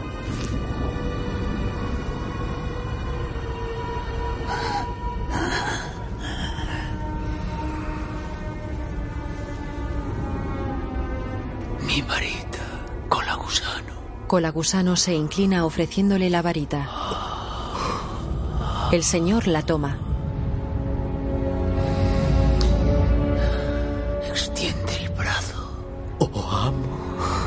Gracias, mi amo. El otro brazo, cola gusano. El señor oscuro le toma con fuerza el brazo izquierdo y apoya la varita sobre un tatuaje de una calavera y una serpiente. Miran al cielo. Las nubes se transforman en una calavera que abre la boca y de ella sale una serpiente.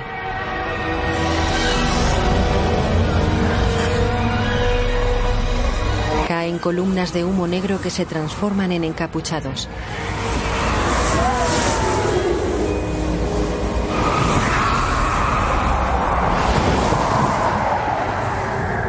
Bienvenidos. Bienvenidos, amigos. Trece años han pasado Y aquí seguís aún ante mí, igual que si fuera ayer. Confieso que me siento decepcionado. Ninguno habéis intentado encontrarme. ¿Creéis?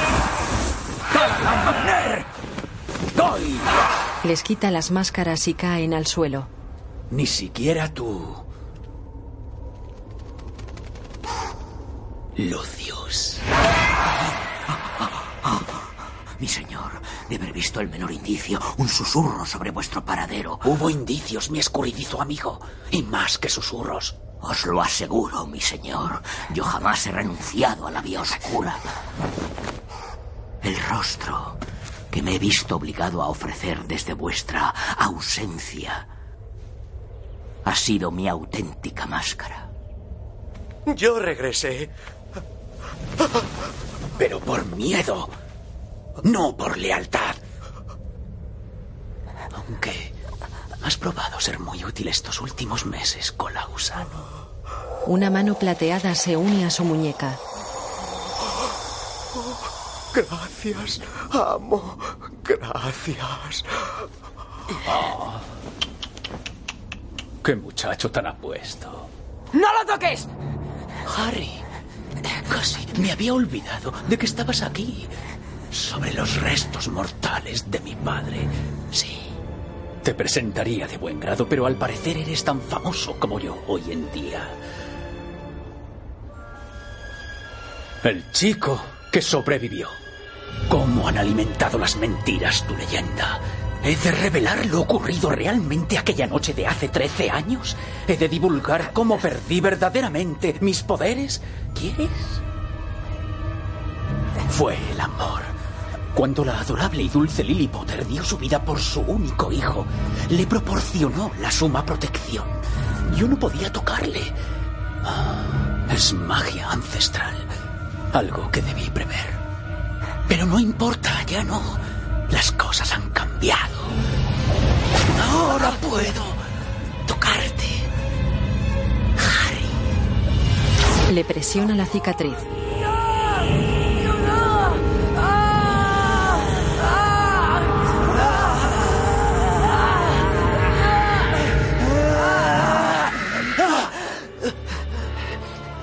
Asombroso el efecto que suelten unas gotas de tu sangre. Recoge tu varita, poder. La escultura lo libera. He dicho que la cojas. Arriba, levanta. Obedece. Te habrán enseñado a batirte en duelo, ¿no? Primero, la reverencia mutua. Vamos, Harry, hay que respetar el protocolo. A Dumbledore no le agradaría que olvidaras los buenos modales. Inclínate. Harry se inclina a la fuerza. Eso está mejor. Y ahora. ¡Lucio! Harry se retuerce en el suelo. ¡Lucio! Buen chico, Harry. Tus padres estarían orgullosos. En especial tu sucia madre, Magel. Harry rueda por el suelo. Te voy a matar, Harry Potter. Te voy a destruir. A partir de hoy, nadie se atreverá a cuestionar mis poderes. A partir de hoy, si hablan de ti, solo contarán cómo me suplicaste para que te matara.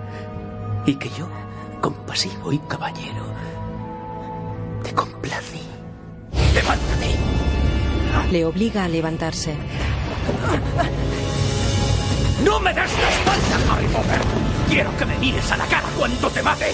Quiero ver cómo desaparece la luz en tus ojos. Harry se agacha tras una lápida.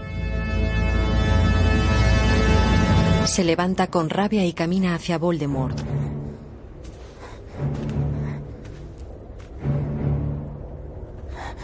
Tú lo has querido. Las luces que salen de las varitas chocan en el centro de ambos.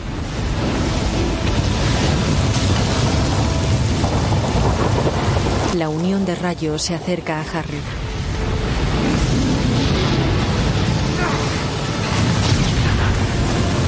¡Quietos! ¡Dejad que yo acabe con él! La unión de rayos se acerca a Voldemort. ¡Es mío! Una cúpula de luz los envuelve.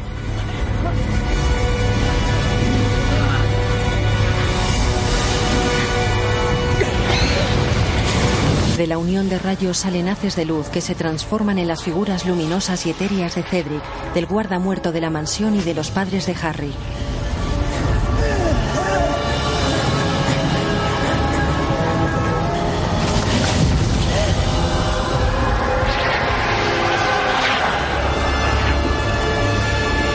Harry, cuando se rompa la conexión debes volver al traslador. Podemos quedarnos un instante para darte tiempo, pero solo un instante, ¿lo entiendes? Harry asiente. Harry, llévate mi cuerpo, por favor. Lleva mi cuerpo a mi padre. Harry asiente a Cedric. Suelta. Cariño, ya estás listo.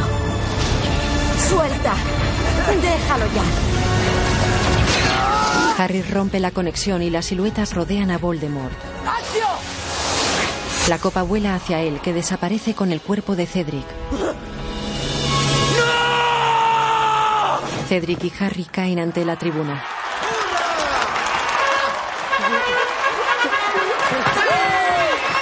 Fred y Dumbledore se ponen en pie horrorizados.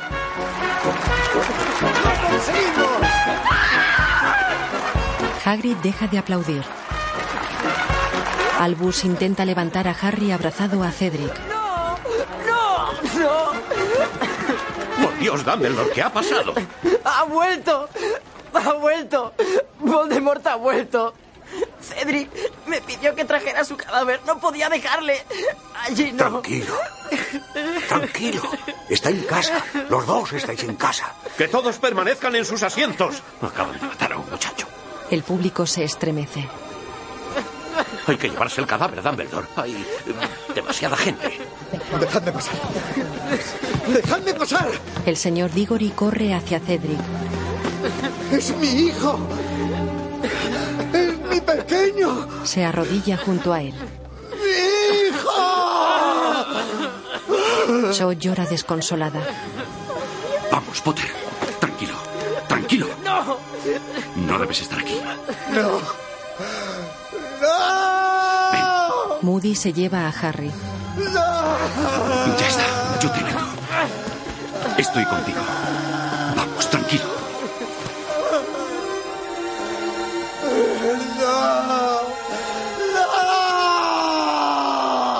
Todos miran compungidos. El campo de juego está iluminado bajo una suave neblina. Ojo Loco y Harry entran en el despacho.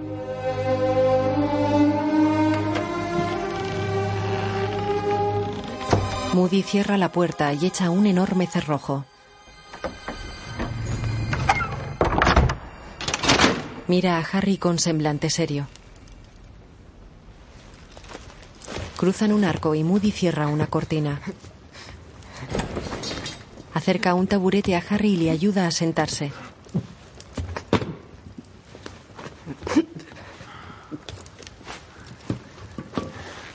¿Se te pasa, Potter? Harry asiente.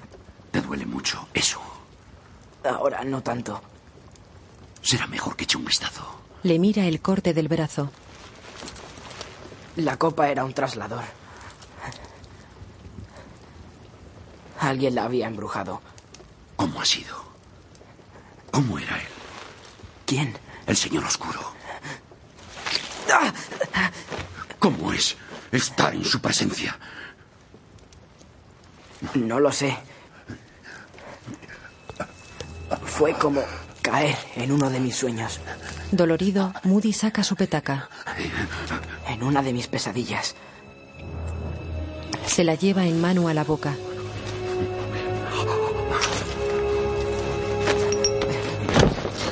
Busca entre botellas vacías. Sufre una convulsión. ¿Había más? ¿En el cementerio había más? Pues eh, no. Creo que...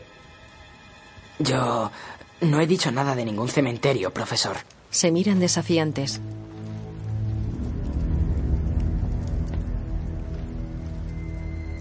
Maravillosas criaturas los dragones, ¿verdad?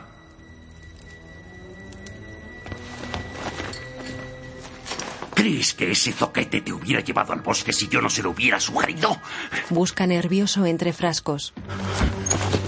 ¿Crees que Cedric Diggory te habría dicho cómo abrir el huevo si no se lo hubiera pedido yo? ¿Crees que el descerebrado de Neville Longbottom te habría proporcionado las branquialgas si no le hubiera dado yo el libro que le dio la idea? ¿Eh? Moody se señala la cabeza.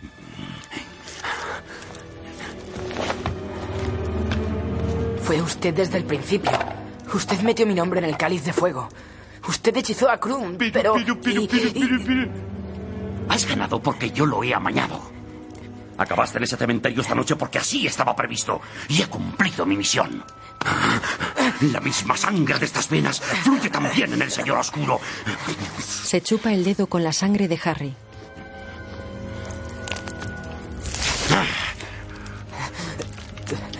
Imagínate cómo me recompensará. Cuando sepa que de una vez por todas yo he silenciado al gran Harry Potter. El hechizo de Albus lanza a Ojo Loco contra la pared. Snape echa un líquido en su boca. ¿Sabes quién soy? Albus Dumbledore. ¿Eres Alastor Moody? ¿Lo eres? ¡No! ¿Está él en este cuarto? ¿Está él en este cuarto? Ojo Loco mira un baúl. ¡Aparta de ahí, Harry! Snape dispara al baúl con su varita. Se abren siete tapas. Se acercan lentamente. Dumbledore se asoma. Un hombre se halla tumbado en el suelo de una profunda cámara subterránea. ¿Estás bien, Alastor? Lo siento, Albus. Si él es Moody, ¿quién era? Snape huele la petaca. Poción multijugos. Ahora ya sabemos quién te la robaba, Severus. Saldrás de ahí en breve. La cara del impostor cambia entre convulsiones. Harry lo mira atónito. Las cicatrices se borran del rostro del impostor. Se quita el ojo mágico que cae al suelo. Su nariz se achica y su pelo se vuelve castaño. Se lanza contra Harry.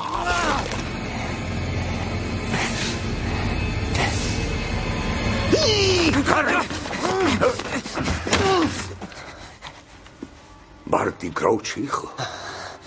Yo tengo la marca, enséñame la tuya. Les muestra el tatuaje. Tu brazo, Harry. Le descubre el corte. ¿Sabes lo que eso significa, no? Ha vuelto. Lord Voldemort ha regresado. Lo siento, señor, no pude evitarlo. Envía una lechuza a Azkaban. Que sepan que les falta un prisionero. Seré recibido como un héroe. Tal vez. Pero yo no coincido con tu idea de héroe. Snape le amenaza con la varita.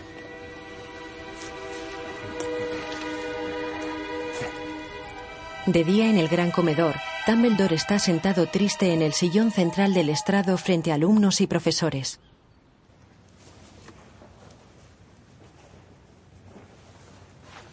Hoy hemos sufrido una terrible pérdida. Cedric Diggory era, como todos sabéis, un excepcional estudiante, una mente preclara, y lo más importante era un amigo, un amigo leal. Creo que por tanto tenéis derecho a saber cómo murió exactamente. Camina hacia un atril. Veréis. Cedric Diggory fue asesinado por Lord Voldemort. El Ministerio de Magia era contrario a que os lo dijera. Pero no hacerlo me parecía un insulto a su memoria. Harry está compungido. El dolor que sentimos todos ante esta horrible pérdida me recuerda, nos recuerda que por distinta que sea nuestra procedencia o las lenguas que hablamos, nuestros corazones laten como uno solo. A la luz de los recientes acontecimientos, los vínculos de amistad establecidos este curso se harán más profundos que nunca. Recordad siempre eso, y Cedric Diggory no habrá muerto en vano. Debéis recordar esto y honrar la memoria de un chico que representó la honestidad, la valentía, la verdad y la rectitud hasta el final. Los pendones que adornan el gran comedor son ahora negros. Los rayos del sol iluminan tenuemente el techo. Albus entra en la habitación de Harry. Potter se pone en pie y gira hacia él. Su equipaje está sobre la cama. Albus camina por la estancia y toca las cortinas del dosel. Nunca me gustaron estas cortinas. En mi cuarto año les prendí fuego. Mm, Por accidente, claro. Se sienta a los pies de la cama. Te he puesto en un grave peligro este curso, Harry. Lo siento. Harry agacha la cabeza.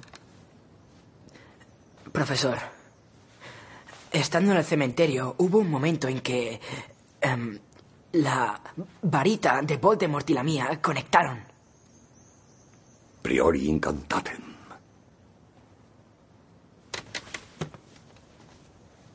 Viste a tus padres esa noche, ¿verdad? Reaparecieron. Harry afirma sonriente. Ningún hechizo puede resucitar a los muertos, Harry. Confío en que lo sepas. Oscuros y difíciles tiempos nos aguardan.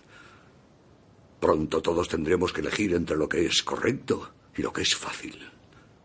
Potter queda cabizbajo. Pero recuerda esto. Aquí tienes amigos. No estás solo. Ambos se miran fijamente. Albus le toca la cara con ternura y se marcha. Harry queda pensativo. Dumbledore y Maxim entran en el atrio abarrotado de alumnos. Krum se acerca a Hermione. Hermione, Le da un papel. Esto es para ti. Escríbeme. ¿Lo prometes? Adiós. Flair y su hermana pequeña besan a Ron. Se marchan. Ron resopla. Harry camina mirando melancólico a sus compañeros.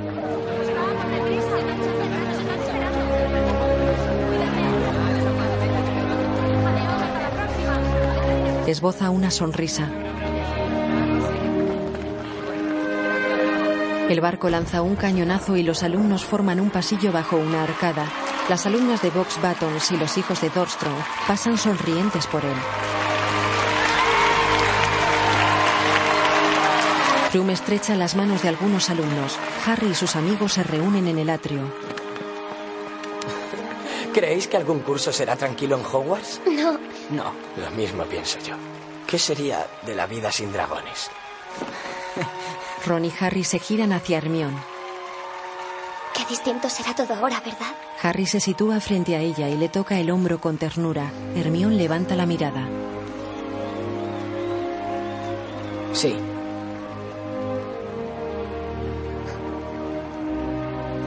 Prometed escribir este verano.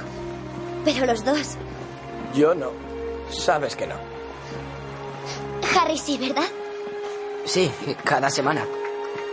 Caminan hacia un mirador.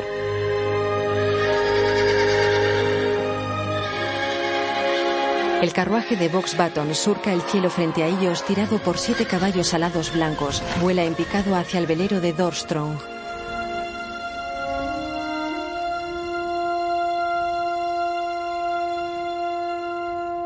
El navío se sumerge lentamente en las aguas mientras el carruaje sobrevuela el agua hacia las espesas nubes que cubren las cumbres de las montañas y el cielo del horizonte. La imagen funde a negro. Los títulos de crédito se muestran impresos en trozos de pergamino con los bordes quemados que vuelan bajo un cielo estrellado. Dirigida por Mike Newell. Guión Steve Close. Producida por David Heyman. Basada en la novela de J.K. Rowling. Director de fotografía Roger Pratt.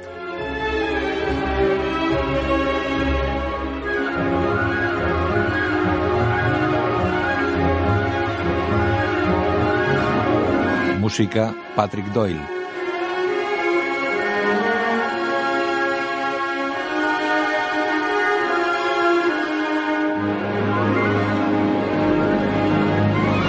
Daniel Radcliffe, Harry Potter. Rupert Green, Ron Weasley. Emma Watson, Hermione Granger. Robbie Coltrane, Hagrid. Ralph Fiennes, Lord Voldemort. Michael Gambon, Albus Dumbledore. Brendan Gleeson, Alastor Ojoloco Moody. Jason Isaac, Lucius Malfoy. Gary Oldman, Sirius Black. Miranda Richardson, Rita Skeeter. Alan Rickman, Profesor Snape. Maggie Smith, Minerva McGonagall. Timothy Spall, Colagusano. Tom Felton, Draco Malfoy. Robert Hardy, Cornelius. Shirley Henderson, Myrtle La Llorona. Roger Lloyd Pack, Bartemius. Mark Williams, Arthur Weasley. Guión audio descriptivo en sistema UDESC, escrito y sonorizado en Aristia Producciones.